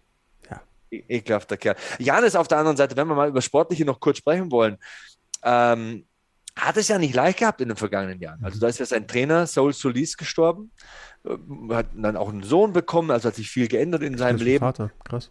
Mhm. Ähm, so mhm. aber, aber ja, ähm, seine Entwicklung ist so, dass sie nach oben geht von der Kurve her, aber diese ba Basics und diese, vor allem diese, diese Grundbasis, diese Grundfeste des Boxens, wo er herkommt, das ist seine größte Stärke. Und, und das wird auch immer noch besser, finde ich. Also der, die Hände sind schon super solide von dem Kerl. Also ich traue dem schon auch noch einiges zu hier im Bantamgewicht, denn wenn man es auch mal hier sportlich sieht, auf der anderen Seite der Medaille, Tony Kelly ist ja wirklich kein einfacher oder angenehmer Gegner. Das ist ein Typ mit einer Hammerkondition, der dich clincht und der die Räume eng macht und immer drauf geht und wirklich auch ein zäher Fighter ist und mit deinem Kopf spielt, solche Sachen dann sagt zu dir und so. Also das ist ja schon ein schwieriges Puzzle, das du lösen musst. Das hat der 1A gelöst hier durch wirklich Bilderbuch-Knockout. Ja, also den Gegner aggressiv machen. Bei Conor McGregor spricht man da irgendwie von psychologischer Kriegsführung und wie genial das ist, dass der die Leute bricht, weil die unkonzentriert in den Cage steigen. Man könnte selbst das als Herausforderung sehen, den einfach nicht abzukönnen und gegen ihn kämpfen zu müssen. Ähm, ja, ich finde Adrian Janis schon, schon seit längerem auf jeden Fall spannend auch sympathisch vor allem, vor, äh, dieses Build-up mit Randy Costa, wie viel der mit Fans interagiert, ist auf jeden Fall bemerkenswert. Und ich finde diese Masvidal-Vergleiche tatsächlich irgendwo vollkommen verständlich, aber eben halt auch schmeichelnd. Also Masvidal ist ja auch jemand, der, ja, man sieht, seine größte Stärke ist halt das Striking, das ist bei Janis auch so, aber man darf auch bei Masvidal nicht unterschätzen, dass es schon auch ein ganz guter Grappler ist. Ähm, jemand, der es super weit in dem Sport geschafft hat, wenn es jetzt irgendwie um die Beliebtheit geht und den Entertainment-Faktor. Also ich glaube nicht, dass Janis sich denkt, boah, was ein, was ein Mist, die vergleichen mich mit Masvidal. Ja, wenn du sagst, auf Wish bestellt, ist das ja, ja natürlich, aber ich glaube, dass diese Vergleiche, die kommen ja nicht erst seitdem Tony Kelly die irgendwie gemeint hat, ähm, dass die so im Raum stehen. Ich glaube, das ist eine super Sache. Voll der Ritterschlag eigentlich. Das ja, aber es war hier als Ritter-Tiefschlag ja, gemeint, natürlich. aber ist ja auch mit barer Münze dann zurückbezahlt worden. Also schon ordentlich verprügelt worden, der Kerl. Wenn ich dich jetzt Joe Rogan auf Wish bestellt nenne, dann kannst du dir einerseits denken, der will mich doof machen, andererseits kannst du dir auch denken, okay, ich werde mit Joe Rogan verglichen. Der war übrigens auch im Publikum, ne, in ja, Texas. Ich frage mich, also, da, wie lange hat der das schon nicht mehr gemacht? Sagst du ja mit Gordon Ryan und so. Mhm. Ähm, einfach mal nur zuschauen und genießen. Das ist mit Sicherheit gut gewesen für ihn. Voll. Ja. ja äh, übrigens, wenn es gut läuft, fliege ich nach London. Sehr schön. UFC. Krass. Ähm, mit ähm, einem Kollegen von der Zone werden wir da vielleicht mal hinschauen. Ich hoffe, das klappt. Paris wird ja nicht klappen, da bin ich mit WWE in Cardiff.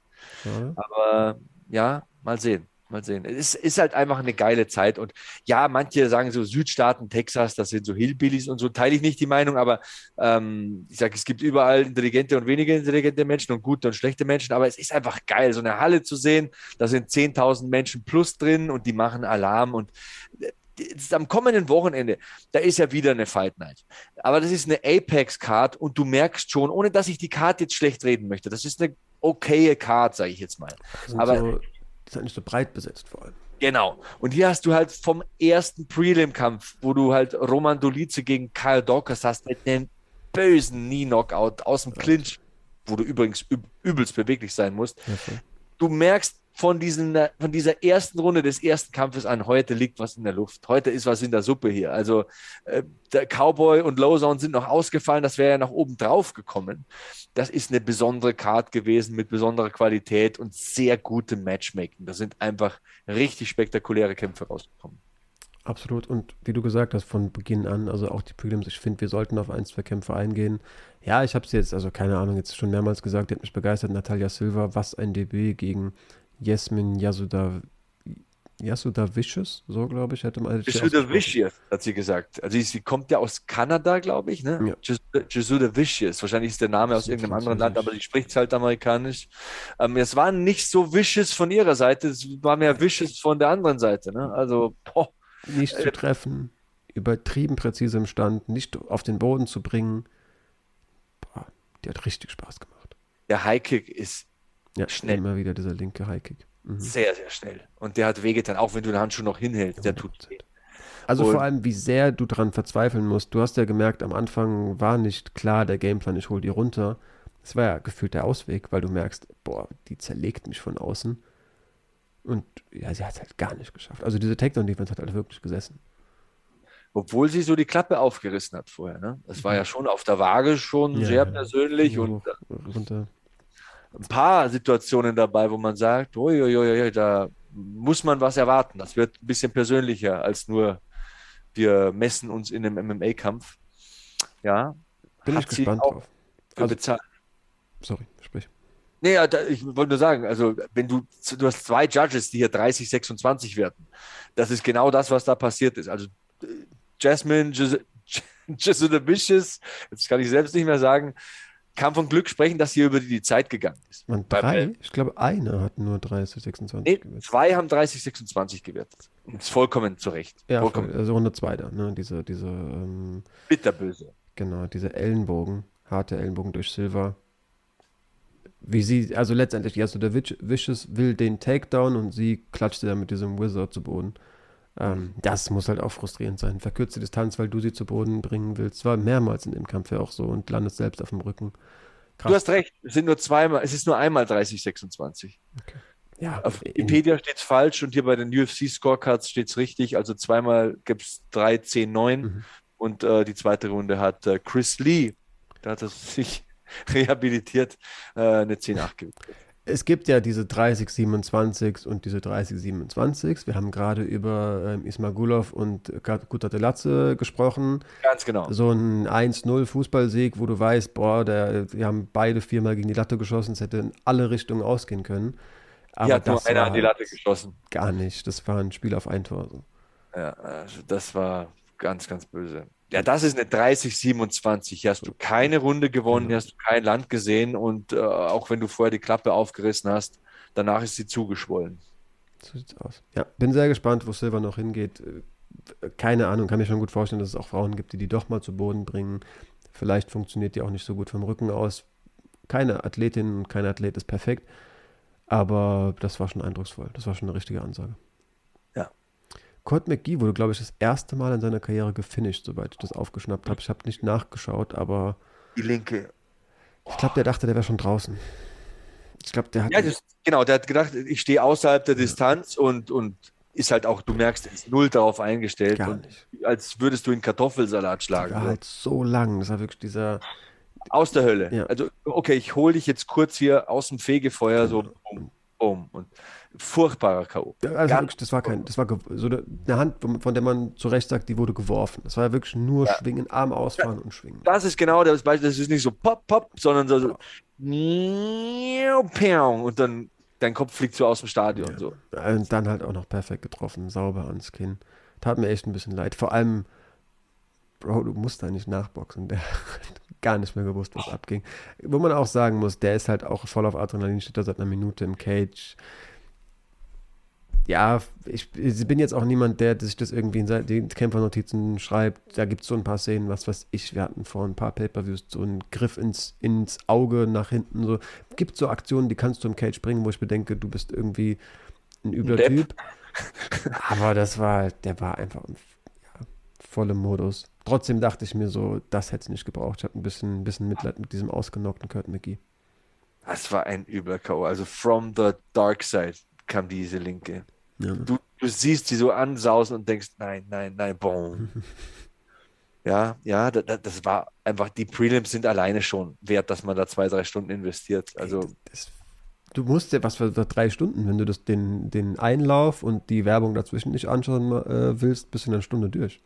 ja, auf jeden Hast du, Fall. hast du die ganzen Prelims geguckt? Ja, fünf von sieben enden vorzeitig. Ja. Trotzdem und auch Natalia Silva, die dann über die Runden kämpft, schaut man sich gerne 15 Minuten an, weil die einfach richtig technisch gut kämpft. Ähm, ja, äh, ähm, hast du den Spinning Back Elbow von Ricardo Ramos gesehen?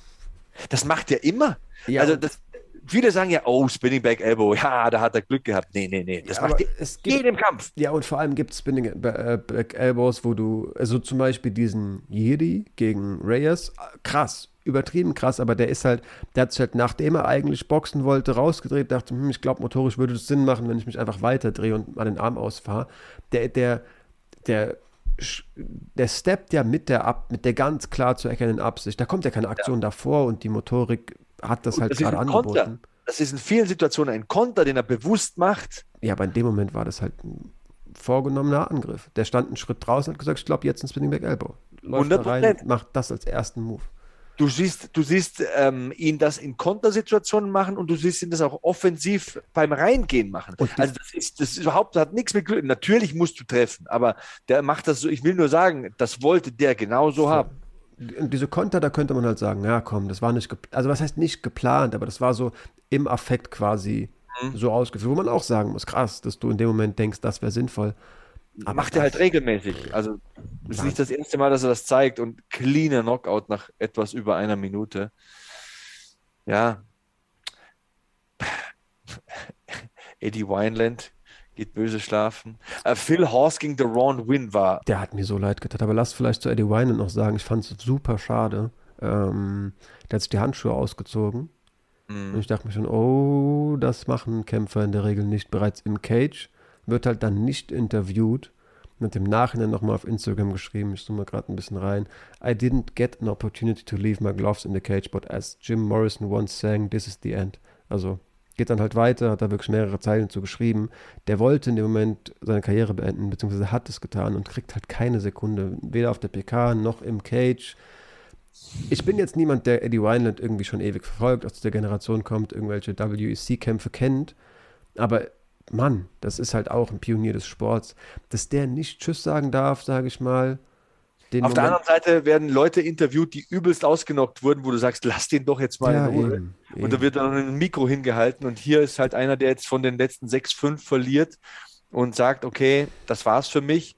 Dann hätte man ihm vielleicht schon 30 Sekunden geben können. Ja, das fand ich. Also ich kann mir halt gut vorstellen, dass DC es einfach gerade gar nicht gerafft hat. Aber das, ja, das tut mir irgendwie leid. Also der ist, seit wann ist der aktiv? 2003 ist der Profi geworden. 20 Jahre dabei, der Mann. Und Also, dann nicht mal, wie gesagt, kurz mal winken dürfen und einen Applaus bekommen. Schade. tut einem ein bisschen weh, ja. Das verstehe ich auf, abs- äh, absolut. Ap- Apropos DC, kommen wir jetzt zu dem Kampf Phil Horst gegen Deron Win. Ähm, zwei Dinge. Ich verstehe nicht, wieso Deron Win im Mittelgewicht kämpft. Nein, Mann, Hoffnungslos undersized. 1,68. Es tut mir leid, ich verstehe es nicht, da, da, warum der Mann im Mittelgewicht kämpft. Mir so Ähm. Das war das- schlimm anzusehen. Das ist das, was, zu was ich äh, im Schritt zwei komme. Ähm, der Mann hat tonnenweise Herz und er scheint ein richtig guter Ringer zu sein. Und das sagt ja DC immer. Und die Fußnote an dem Kampf ist natürlich dann auch so das äh, kleine Sternchen unter diesen zwei Ziffern, dass äh, Phil Horst sich das halt sparen kann, auf DC Ja. los. Also, Ich habe es halt auch, also ich habe ähm, am Anfang gedacht, irgendwie, you picked the wrong guy, so nach der Nummer, du hast auf Das den ist ein falschen, Teamkollege. ja, du hast Also- auf den falschen gesetzt. Aber der, diese Zeilen, ich habe mir das nochmal, BT Sports hat das nochmal, hat das nochmal ähm, abgetippt, was der wohl alles gesagt hat. Der hat gesagt, you picked the wrong pony, yeah, you dog. Also, und das meinte der ja nicht nach der Nummer, du Dog, du Kämpferherz, wie die Amis es gern sagen, sondern so abfällig. You, wenn er ja, sagt, you yeah, dog. was? Ja. You Ja, dog. you dog. Also, Ähm, dann sagt er noch irgendwie so doof, also du. Digga, zu einem Two-Division Champion Ja. und, und, und, und äh, Kommentator und, und sicherem Hall of Famer. Das macht man schon mal aus dem Grund nicht. es wird banaler. Er sagt halt, you know what I'm talking about, okay, und dann I'll cool off and then next week you can fight me.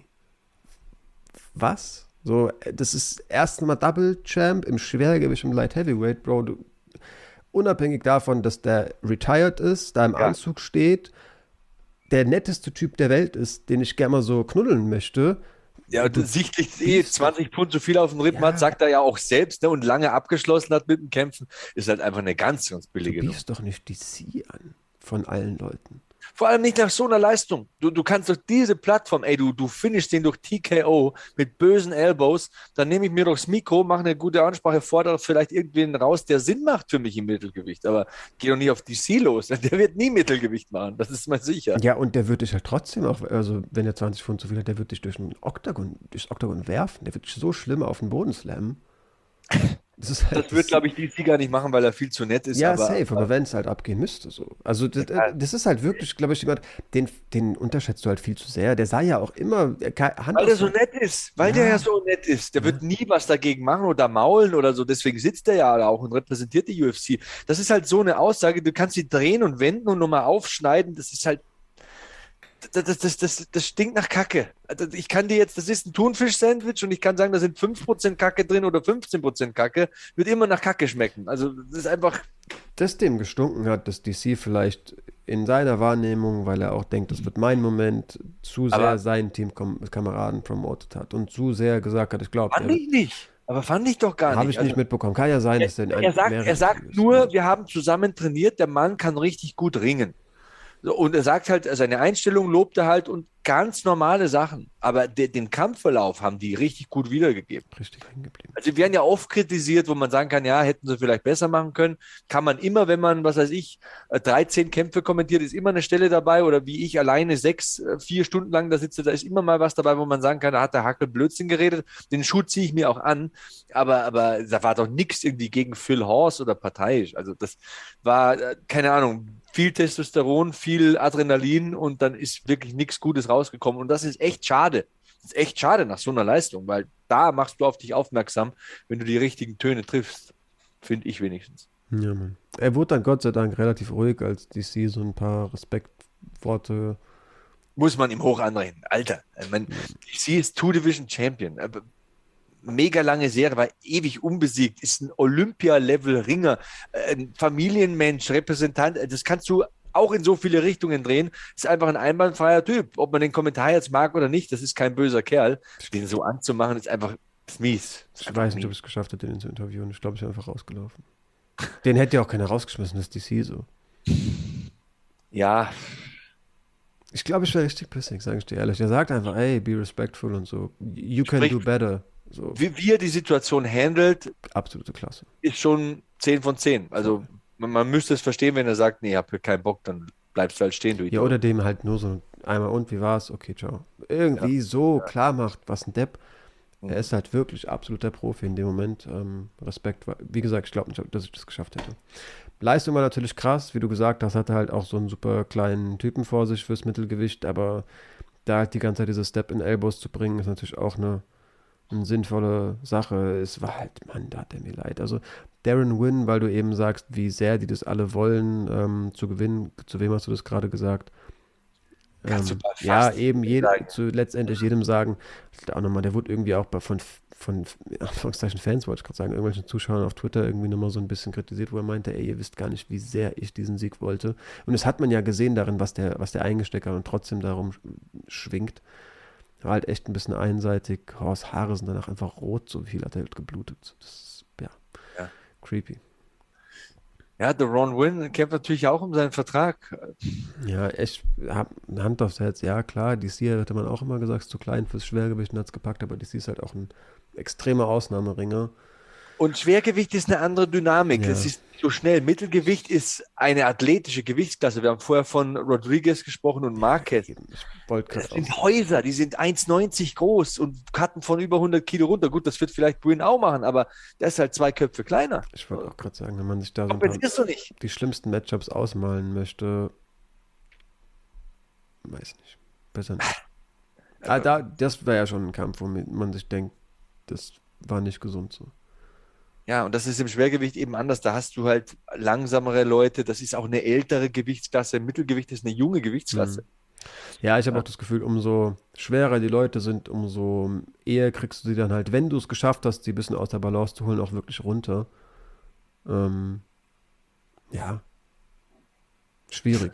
Schwierig, schwierig. Also klar, so ein, was weiß ich, Chad Mendes hat auch im Federgewicht funktioniert, obwohl er ein bisschen ja. klein war, aber das waren nicht solche extremen Unterschiede schau mal, wenn du sagst, ein Adesanya oder Whittaker, die nehmen den halt im Stand auseinander. Dann hast du solche Le jungen Leute wie Vittori, Brunson und, und, und äh, solche Typen, die, die können halt genauso gut ringen wie du, sind aber einfach viel größer und viel reichweitenstärker. Da wirst du kein Land sehen. Also auch hinter der Top 50. Ich meine, das sind jetzt Top-Namen, die ich nenne, aber sehe da einfach keine Zukunft für ihn. Ich könnte mir fast schon vorstellen, dass es für Adesanya fast eine Herausforderung wäre, so, seit, so weit nach unten schlagen zu müssen. Kickt ihm halt den Kopf weg. Genau, wird zu voll in der Hocke kämpfen. Ja, ähm, bittere Niederlage, aber natürlich absolut zu Recht. Ähm, Roman Dolice gegen Karl Daukos hatten wir bereits besprochen. Krasses Wochenende. Wir hatten noch NFC 9. Ich habe zumindest die drei Kämpfe auf Sport 1 gesehen. Ähm, Tasso gegen Vetek, ähm, Florim Zendeli gegen, ähm, oh Mann, ein niederländischer Grappler, ganz krasser Typ, ich habe mir nicht aufgeschrieben. Ein Kampf, den ich heiß erwartet habe, den Titelkampf, ähm, auch auf jeden Fall eine gute Veranstaltung.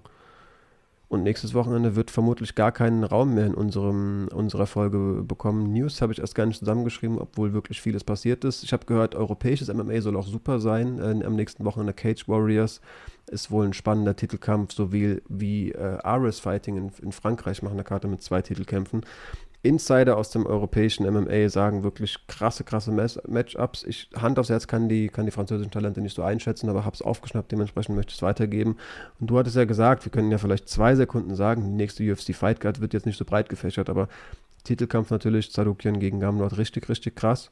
Und wir haben auch, wir sehen Schafkat Ragmonov. Main Event, nicht Titelkampf. Ah, sorry, Main Event, genau. Ähm, wir sehen Ragmonov gegen Neil Magny, auch ein sehr spannendes Ding. Wird schon auch Spaß machen. Aber ja, diese Fight hat auf jeden Fall ein Level gesetzt, das quasi nicht zu erreichen ist. Das geht ja gar nicht. ja, das ist gut gesagt. Eins hätte ich vielleicht noch. Also, wer Boxen gerne mag oder Boxen mögen lernen will, der sollte sich Arthur Beterbievs Sieg gegen Joe Smith Jr. anschauen. Der war krass, ja. War oh, war das ein Spektakel. Und ähm, es hat nur zwei Runden gedauert, das kann ich schon mal spoilern. Und die Highlights habe ich auf Twitter gerade nochmal gefunden und zwar bei Top Rank Boxing. Also da ist der Account at TR Boxing und da sind quasi alle Highlights. Also Beterbiev hat den massakriert und Smith ist halt nicht irgendwer. Ich glaube, vier Niederschläge waren es am Ende. Ey, es gibt, ja, das sind zwei starke Puncher, aber Beterbiev, wie er Gewalt austeilt, hat was Bilderbuchmäßiges, was, was Märchenhaftes. Also, klingt ganz komisch, aber diese, diese Underhook-Kombinationen, äh, äh, diese, diese Uppercut-Kombinationen, so mit dem Lead-Uppercut und mit dem langen hinten nachzuschaufeln und dann noch auszugucken und den wegzumachen, Alter, das ist ganz, ganz krass. Das ist hohes Niveau gegen einen Top-Mann. Also Beterbiev wird auch immer besser und ähm, ich glaube, die Bilanz ist jetzt bei 18 zu 0 mit 18 K.O.s. Ich habe das Finish gesehen, aber der Typ ist auf jeden Fall krasser Finisher, das wusste ich auf jeden Fall auch. Ja, Boxen, ab und an, wie, wie wir immer gesagt haben, gibt es halt echt gute Kämpfe. Die Woche wurde auch Usyk gegen Joshua 2 angesetzt. In Saudi-Arabien kämpfen die. Mhm. Ähm, schade irgendwie, also nicht, dass ich den Leuten es da nicht biete, aber für mich hat halt, keine Ahnung, Ukraine gegen Brite, warum kämpfen die da? Irgendwie eine Bühne, die ich ein bisschen traurig finde, zugegeben. Ja, aber Boxen macht auf jeden Fall hier und da wirklich Spaß. Bin auch gespannt auf das Rematch. Glaube nicht, dass es zwangsläufig so eindeutig wieder laufen wird. Werde ich auf jeden Fall auch schauen. Wurden krasse, krasse Bantamgewichtkämpfe auch in der UFC angesetzt, mache ich jetzt aus dem Kopf. Wir haben äh, Song Yadong gegen ähm, ähm, na, Piotr Jan letztens, ge letzten Gegner, groß, lang, schlaksig, bin ich blöd. Sandhagen, Yadong gegen Sandhagen, ganz, ganz, ganz krasses Matchup. Darauf habe ich sehr, sehr viel Bock. Wir haben Aldo gegen Dwalischwili angesetzt, heftig. Und es gibt oh Jose Aldo, ey. Aldo kämpft gegen Dwalischwili. Warum macht man das? Das wird so. Der muss halt perfekt auch, kämpfen. Und der muss ewig perfekt kämpfen. Und auch wenn du perfekt kämpfst, Dwalischwili ist halt ein Zug. Ja. Das kostet dich ja Jahre deines Lebens gegen den Kerl. Ey, dem kannst du einen Schädel einschlagen. Das der, der hört wirklich fünf Runden. Der hört nicht auf. Ich weiß nicht, ob es ein Main Event ist. Ich hoffe, es sind zumindest nur drei Runden. Alter Schwede, also Jose Aldo, was das Meilen sind auf einem Kämpferkörper, das, das, so ein Kampf nimmt ja Jahre weg von deinem Leben. Ja. Also man, muss, man muss ihn schon bewundern, dass er das immer noch will, dass er es immer noch macht und die UFC macht es ihm ja wirklich nicht einfach. Also die, die, ich glaube, das undankbarste Matchup, das du haben kannst in der Gewichtsklasse, ist tatsächlich Dwalischwili. Ist der unbekannteste von den Krassen. Und der, egal ob der fünf Minuten kämpft oder 15 oder 25, das ist ein Tempo. Das ist ein Tempo, Vollgas. Vollgas. Ich renne dich über den Haufen, ich halte dich fest und prügel auf dich ein. So, das ist ein ganz, ganz schlimmer, schlimmer Kämpfer, wenn du gegen den äh, vom Match absprichst. Für mich Boah. Auch, ja, der, das ist ein richtiger Charakter. Also der belustigt mich und beeindruckt mich und begeistert mich zugleich. Ist irgendwie ein geiler Typ. Kennst du die Videos, wo er Eisbaden macht? Baden, wo er auf Eis jumpt, ja. Ähm, ich habe eben gesagt, letzter Gegner von Piotr Jan, natürlich vorletzter, hat natürlich den Titelkampf gegen Sterling äh, noch bestritten, der jetzt auch einen Gegner hat. Ähm, äh, so verkündet TJ Dillashaw. Krass, dass der den Titelkampf bekommt, ist aber natürlich, wenn wir jetzt so bereits zusammengewürfelt haben, nur noch sinnvoll. Ähm, Reporter berichten bereits so angesetzt. Sterling selbst sagt: Moment, Moment, Moment, die Tinte ist noch nicht trocken. Ähm, sollte Henry Cejudo wirklich Bock haben, bevorzuge ich den. Also Sterling will das irgendwie nicht so recht. Will, er will mehr Geld. Ja, will genau viel lieber einen ehemaligen Champ noch mal herausfordern. Sein Vertrag ist halt immer noch der, den er vor dem Titelgewinn hatte. Und sorry, klar ist das nicht super ähm, wie soll ich sagen, eine super beliebte Aussage und das macht dich nicht zum populärsten Fighter ever. Und Sterling hat es eh schwer seit dieser Kniesache gegen Jan, wobei das muss einfach mal ad acta gelegt sein, meiner Meinung nach, nach dem Rückkampf, wo er grandios gekämpft hat. Ähm, aber er hat einen Punkt. In, in, in, Boxen und in allen anderen großen Sportarten, wo gibt es das, dass der Champion nicht mehr Geld bekommt? Da sind wir wieder bei meinem leidigen Thema, Fighter Pay. Klar ist es keine tolle Aussage, aber ich verstehe, wo das herkommt. Und das Zweite, was er halt argumentiert ist, er sagt, ja, der Typ hat äh, wahrscheinlich seine ganze Laufbahn über Epo genommen. Ich kann sagen, er schießt schon auch gegen ihn. Und der wird jetzt zwei Jahre gesperrt und jetzt ist alles vergessen. Also ähm, natürlich muss eine Sperre irgendwann zu Ende sein, aber ich verstehe auch das, weil wenn du Epo nimmst, kannst du mehr trainieren und länger trainieren und wir wissen alle, das nimmst du ja nicht, weil es lecker schmeckt, sondern weil es dir halt was bringt. Und äh, das muss man immer nennen. Also es ist, es ist traurig, weil Dillashaw ist halt wirklich ein guter Kämpfer. Aber das kann man nicht wegdiskutieren. Und das sind unbequeme Wahrheiten, die Aljamain Sterling ausspricht. Das wird ihn noch verhasster machen bei denen, die ihn eh schon hassen. Und das sind nicht wenige. Aber man kann jetzt auch nicht sagen, dass das komplett aus der Luft gegriffen ist, was der Mann macht. Überhaupt nicht. Mich hat es damals richtig getroffen, als es rauskam. Ich war bis dahin auch recht großer Dillashaw-Fan, hat mich im Cage sehr begeistert, diese Beinarbeit und so, aber ja. Ein ganz, ganz kompletter Kämpfer, ist ein guter Ringer auch und ich glaube ihm das auch, dass er geläutert ist. Aber wenn der andere sagt, hey, äh, jetzt ist er zwei Jahre weg, in der Zeit hat er sich die Schultern machen lassen, weil da war ja eh alles kaputt so, der hatte keinen Nachteil.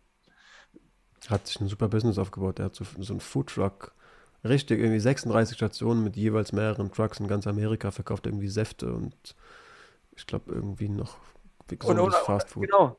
Und andere pinkeln 60 Mal im Becher, werden nachts oder morgens um fünf rausgeklingelt und ja, keine Ahnung, brechen sich dann, was ich, wie Emmet die Augenhöhle, müssen auch eineinhalb Jahre pausieren. Ich verstehe schon ungefähr, aus welcher Gefühlslage das kommt. Und dass jemand mehr Geld will, der Champion ist und auch nicht ewig kämpfen können wird, der eine, eine Platte hat im Nacken sich einsetzen lassen, mhm. da, da, muss man auch sagen, Junge, ich verstehe, dass du ausgesorgt haben willst irgendwann. Schon ich will, ich will das nicht schmälern und ich will nicht, will nicht sagen, dass ich den Kampf nicht bald möglichst sehen will, aber man kann nicht sagen, dass das alles Quark ist, was er erzählt. Der, also mein Sterling erzählt ja viel, wenn der Tag lang ist, aber es ist nicht alles blöd. Ja, natürlich nicht. Und also jeder muss irgendwie auch gucken, wo er bleibt. Ähm, viele Champs bauen sich natürlich auch ganz viel Einnahmen durch das Champ-Dasein nebenbei auf. Dadurch, dass denn so viele Leute nicht abkönnen, ist es, glaube ich, relativ schwer für ihn. Ähm, ja, ich verstehe es auch komplett. Die UFC hat halt argumentiert, okay, so der erste Kampf ist so in diesem Chaos äh, geendet, wir machen einen Rückkampf und jetzt bekommt er immer noch keinen neuen. Und jetzt wird er halt unbequem. Jetzt spielt er das Francis Ngannou-Spiel. Der hat halt ein bisschen mehr Hebel. Ngannou hat mehr Star Power. Ich würde mir auch bedenkenlos vorstellen können, dass die UFC sagt, nee, wenn der Sterling nicht mehr will, dann erkennen wir den Titel ab und dann soll der bleiben, wo der Pfeffer wächst. Das wäre bei ihm einfacher möglich als bei Ngannou, mit dem ist mehr Geld verdient. Natürlich. Dennoch ist es nicht unberechtigt. Mehr will ich gar nicht dazu sagen. Bin komplett bei dir. Ähm, ich habe den eh nie so sehr gefressen, wie das viele andere haben. Ähm, Würde es ihm einfach gönnen, wenn der, wenn der besseres Geld macht. Du hattest jedenfalls gesagt, das Federgewicht sei so eine krasse Division. Stimme ich dir selbstverständlich zu, das soll kein, ähm, sollen keine Widerworte sein, aber diese drei Matchups einfach, wenn man sich die alle einfach mal durch den Kopf gehen lässt, betonen nur, was das Bantamgewicht gleichermaßen für eine Division ist. Sehr, sehr krass, was da diese Woche veröffentlicht wurde äh, mit zukünftigen Plänen. Wir haben auf jeden Fall auch einige zukünftige Pläne. Ich vorerst auf jeden Fall ein Video schneiden, wir noch ähm, eine sehr, sehr tolle Folge, wie bereits erwähnt, mit Clemens Werner zu veröffentlichen. Sollte man sich echt drauf freuen. Ähm, würde dementsprechend die Folge für heute bereits beenden. Hat auf jeden Fall Spaß gemacht, dieser Abend mit dir. Mhm. Wir, wir, wissen beide, äh, Kämpfe, die man gegebenenfalls gar nicht so hoch anrechnet, können trotzdem auch delivern. Selbstverständlich werden wir beide die kommende Fight Night auch sehen. Ähm, über das Main Event und das Co-Main Event werden wir ganz sicher auch begeistert sprechen nächste Woche. Letzter Punkt von mir. Ich bin am Wochenende in Gelsenkirchen bei der GMC Fight Night, werde die kommentieren. Wer ist Main Event? Ähm, Smolik gegen Koray Cengiz. Ist es jetzt schon? Ach krass. Mhm. Ja, es äh, gab wohl äh, das Angebot von ähm, GMC an äh, Kisur. Mhm. Und der konnte, glaube ich, an diesem Wochenende nicht, an dem die hätten kämpfen sollen weil Peter, Merz kämpft. Genau, weil Peter Sobotta ähm, und der ganze Rest, der sonst in der Ecke steht, selbst aktiv ist bei NFC. Ja, und dann gab es dann, irgendwo konnte man sich da nicht mehr einigen. Also Kisur und GMC scheint wohl keine langfristige Ehe mehr zu werden. Und Smolik, das muss man auch verstehen, wollte unbedingt kämpfen. Und Koray Cengiz ist halt jemand, der ein großes Following hat in den sozialen Medien. So die ähm, türkischen MMA-Fans auch sehr stark hinter sich hat, was ich auch was schön, was schön finde. Ähm, ist klar der Außenseiter, muss man so benennen. Also äh, Cengiz ist im Stand einfach äh, am stärksten, aber da lange nicht so gut im technischen Sinne wie in Smolik. Punchers Chance hat jeder, aber Smolik will einfach kämpfen. Er will möglichst viele Kämpfe. Sagt, ich bin jetzt auch Anfang 30. MMA muss ich meinen Erfahrungsschatz ausbauen. Ich will einfach Matchpraxis sammeln. Will, glaube ich, im August dann schon wieder kämpfen, wenn alles gut läuft. Also man merkt, der Typ ist dabei. Ähm, will den auch hier in den Podcast mal holen, weil ich glaube, dass es zu Unrecht so hart angefasst wird von den MMA-Fans. Der Michi ist ein guter, also der macht das nicht irgendwie, ähm, um nur gut dazustehen. Der hat schon noch größere Pläne, können wir ihn, glaube ich, auch dazu befragen. Aber ja, das ist äh, der Main-Event fürs kommende Wochenende. Äh, ich wollte nur sagen, come by, say hi. Also wenn jemand in der Halle ist oder sagt, ich weiß nicht, was ich zu tun habe äh, am, am, Samstag und ich liege da eh nur auf der Couch, Vater in den Alma Park nach Gelsenkirchen, sagt er Hallo, äh, ich freue mich. Alma Park gar nicht in dieser Rudolf Weber Arena? Das ist in Oberhausen. Stimmt. Ähm, äh, Gelsenkirchen ist, ja, ist ja Luftlinie nicht so weit weg. Ja, ja. ja krass. Ich wusste gar nicht, dass das so zeitnah bereits angesetzt ist. Ich habe das Matchup natürlich mitbekommen, dass das angesetzt wurde. Auch viel Gegenwind auf dem Papier scheint das ja gerade nicht so gut zu laufen, aber ich fand das, das Callout irgendwie gar nicht, also eher unsympathisch, muss ich sagen, habe mir aber das Face-Off so mit halbem Ohr und einer Gehir Hirnhälfte bereits angeschaut. Ähm, und dieser Kodai war mir da eigentlich recht sympathisch. Also scheint auch ein Typ zu sein, der vor allem seinen Standpunkt kennt. Also der war jetzt nicht jemand, der da irgendwie die letzten Kämpfe ähm, eher verloren als gewonnen hat und dann irgendwie auf, ich bin der, der Worldbeater gemacht hat. Der hat dann einfach gesagt, ey, eine Chance hat jeder und ihr werdet ruhig sein, ja. sollte ich gewinnen. Er ist halt 39, arbeitet glaube ich, bei Industrie, als Industriemechaniker oder so, also hat einen ganz bodenständigen Job und sagt halt, hey, ist vielleicht eine meiner letzten großen Chancen im MMA nochmal für Furore zu sorgen. Du, ich wünsche ihm alles Gute. Everybody's got a chance. Und ja, ich wollte nur sagen, falls jemand in der Nähe ist, schaut vorbei. Ähm, trinkt man Cola Light zusammen. Wenn man das so nüchtern sagt, seinen Standpunkt, finde ich das wirklich super und wirkt auf jeden Fall auch wie jemand, der motiviert ist. Also ich glaube nicht, dass das äh, dass der keinen Kampfgeist oder kein Herz mitbringen wird. Wird sicherlich ein guter Kampf. Ja, cool. Schaue ich mir, verfolge ich auf jeden Fall auch. Ähm, ansonsten ist, glaube ich, alles gesagt. Ich wünsche dir schon mal viel Spaß dabei, live zu kommentieren. Und du hast ich hoffe, mein, mein, ICE hat eine gute ähm, Internetverbindung, damit ich mir die UFC auf der Rückfahrt anschauen kann. Ach krass, wird sonst stressig. Wir finden auf, ziemlich sicher einen Zeitpunkt, wenn nicht. Es kann halt auch einfach mal passieren, dass ein Review ausfällt. Ähm, sollte man auch auf jeden Fall verzeihen. Das passiert dann nie, weil keine Ahnung, viel lieber Lust, Playstation zu spielen, sondern weil du einfach beschäftigt bist oder ich. Und dann, ja, keine Ahnung, brauchen wir da auch einfach keine Entschuldigung oder Rechtfertigung. Im Notfall machen wir es halt so, du erzählst was zu UFC und ähm, du zu GMC. Ja. Ich zu GMC. Wir, wir befinden irgendwie was, um euch zu unterhalten. Auf jeden Fall nächste Woche die nächste Ausgabe mit Clemens Werner und Ende dieser Woche kommt die nächste. Jawohl, so sieht's aus. Danke fürs Einschalten, danke für deine Zeit. Diesmal habe ich es wieder gesagt. Ciao. Ah, ciao. Dir hat dieser Podcast gefallen? Dann klicke jetzt auf Abonnieren und empfehle ihn weiter. Bleib immer auf dem Laufenden und folge uns bei Twitter, Instagram und Facebook. Mehr Podcasts aus der weiten Welt des Sports findest du auf meinsportpodcast.de.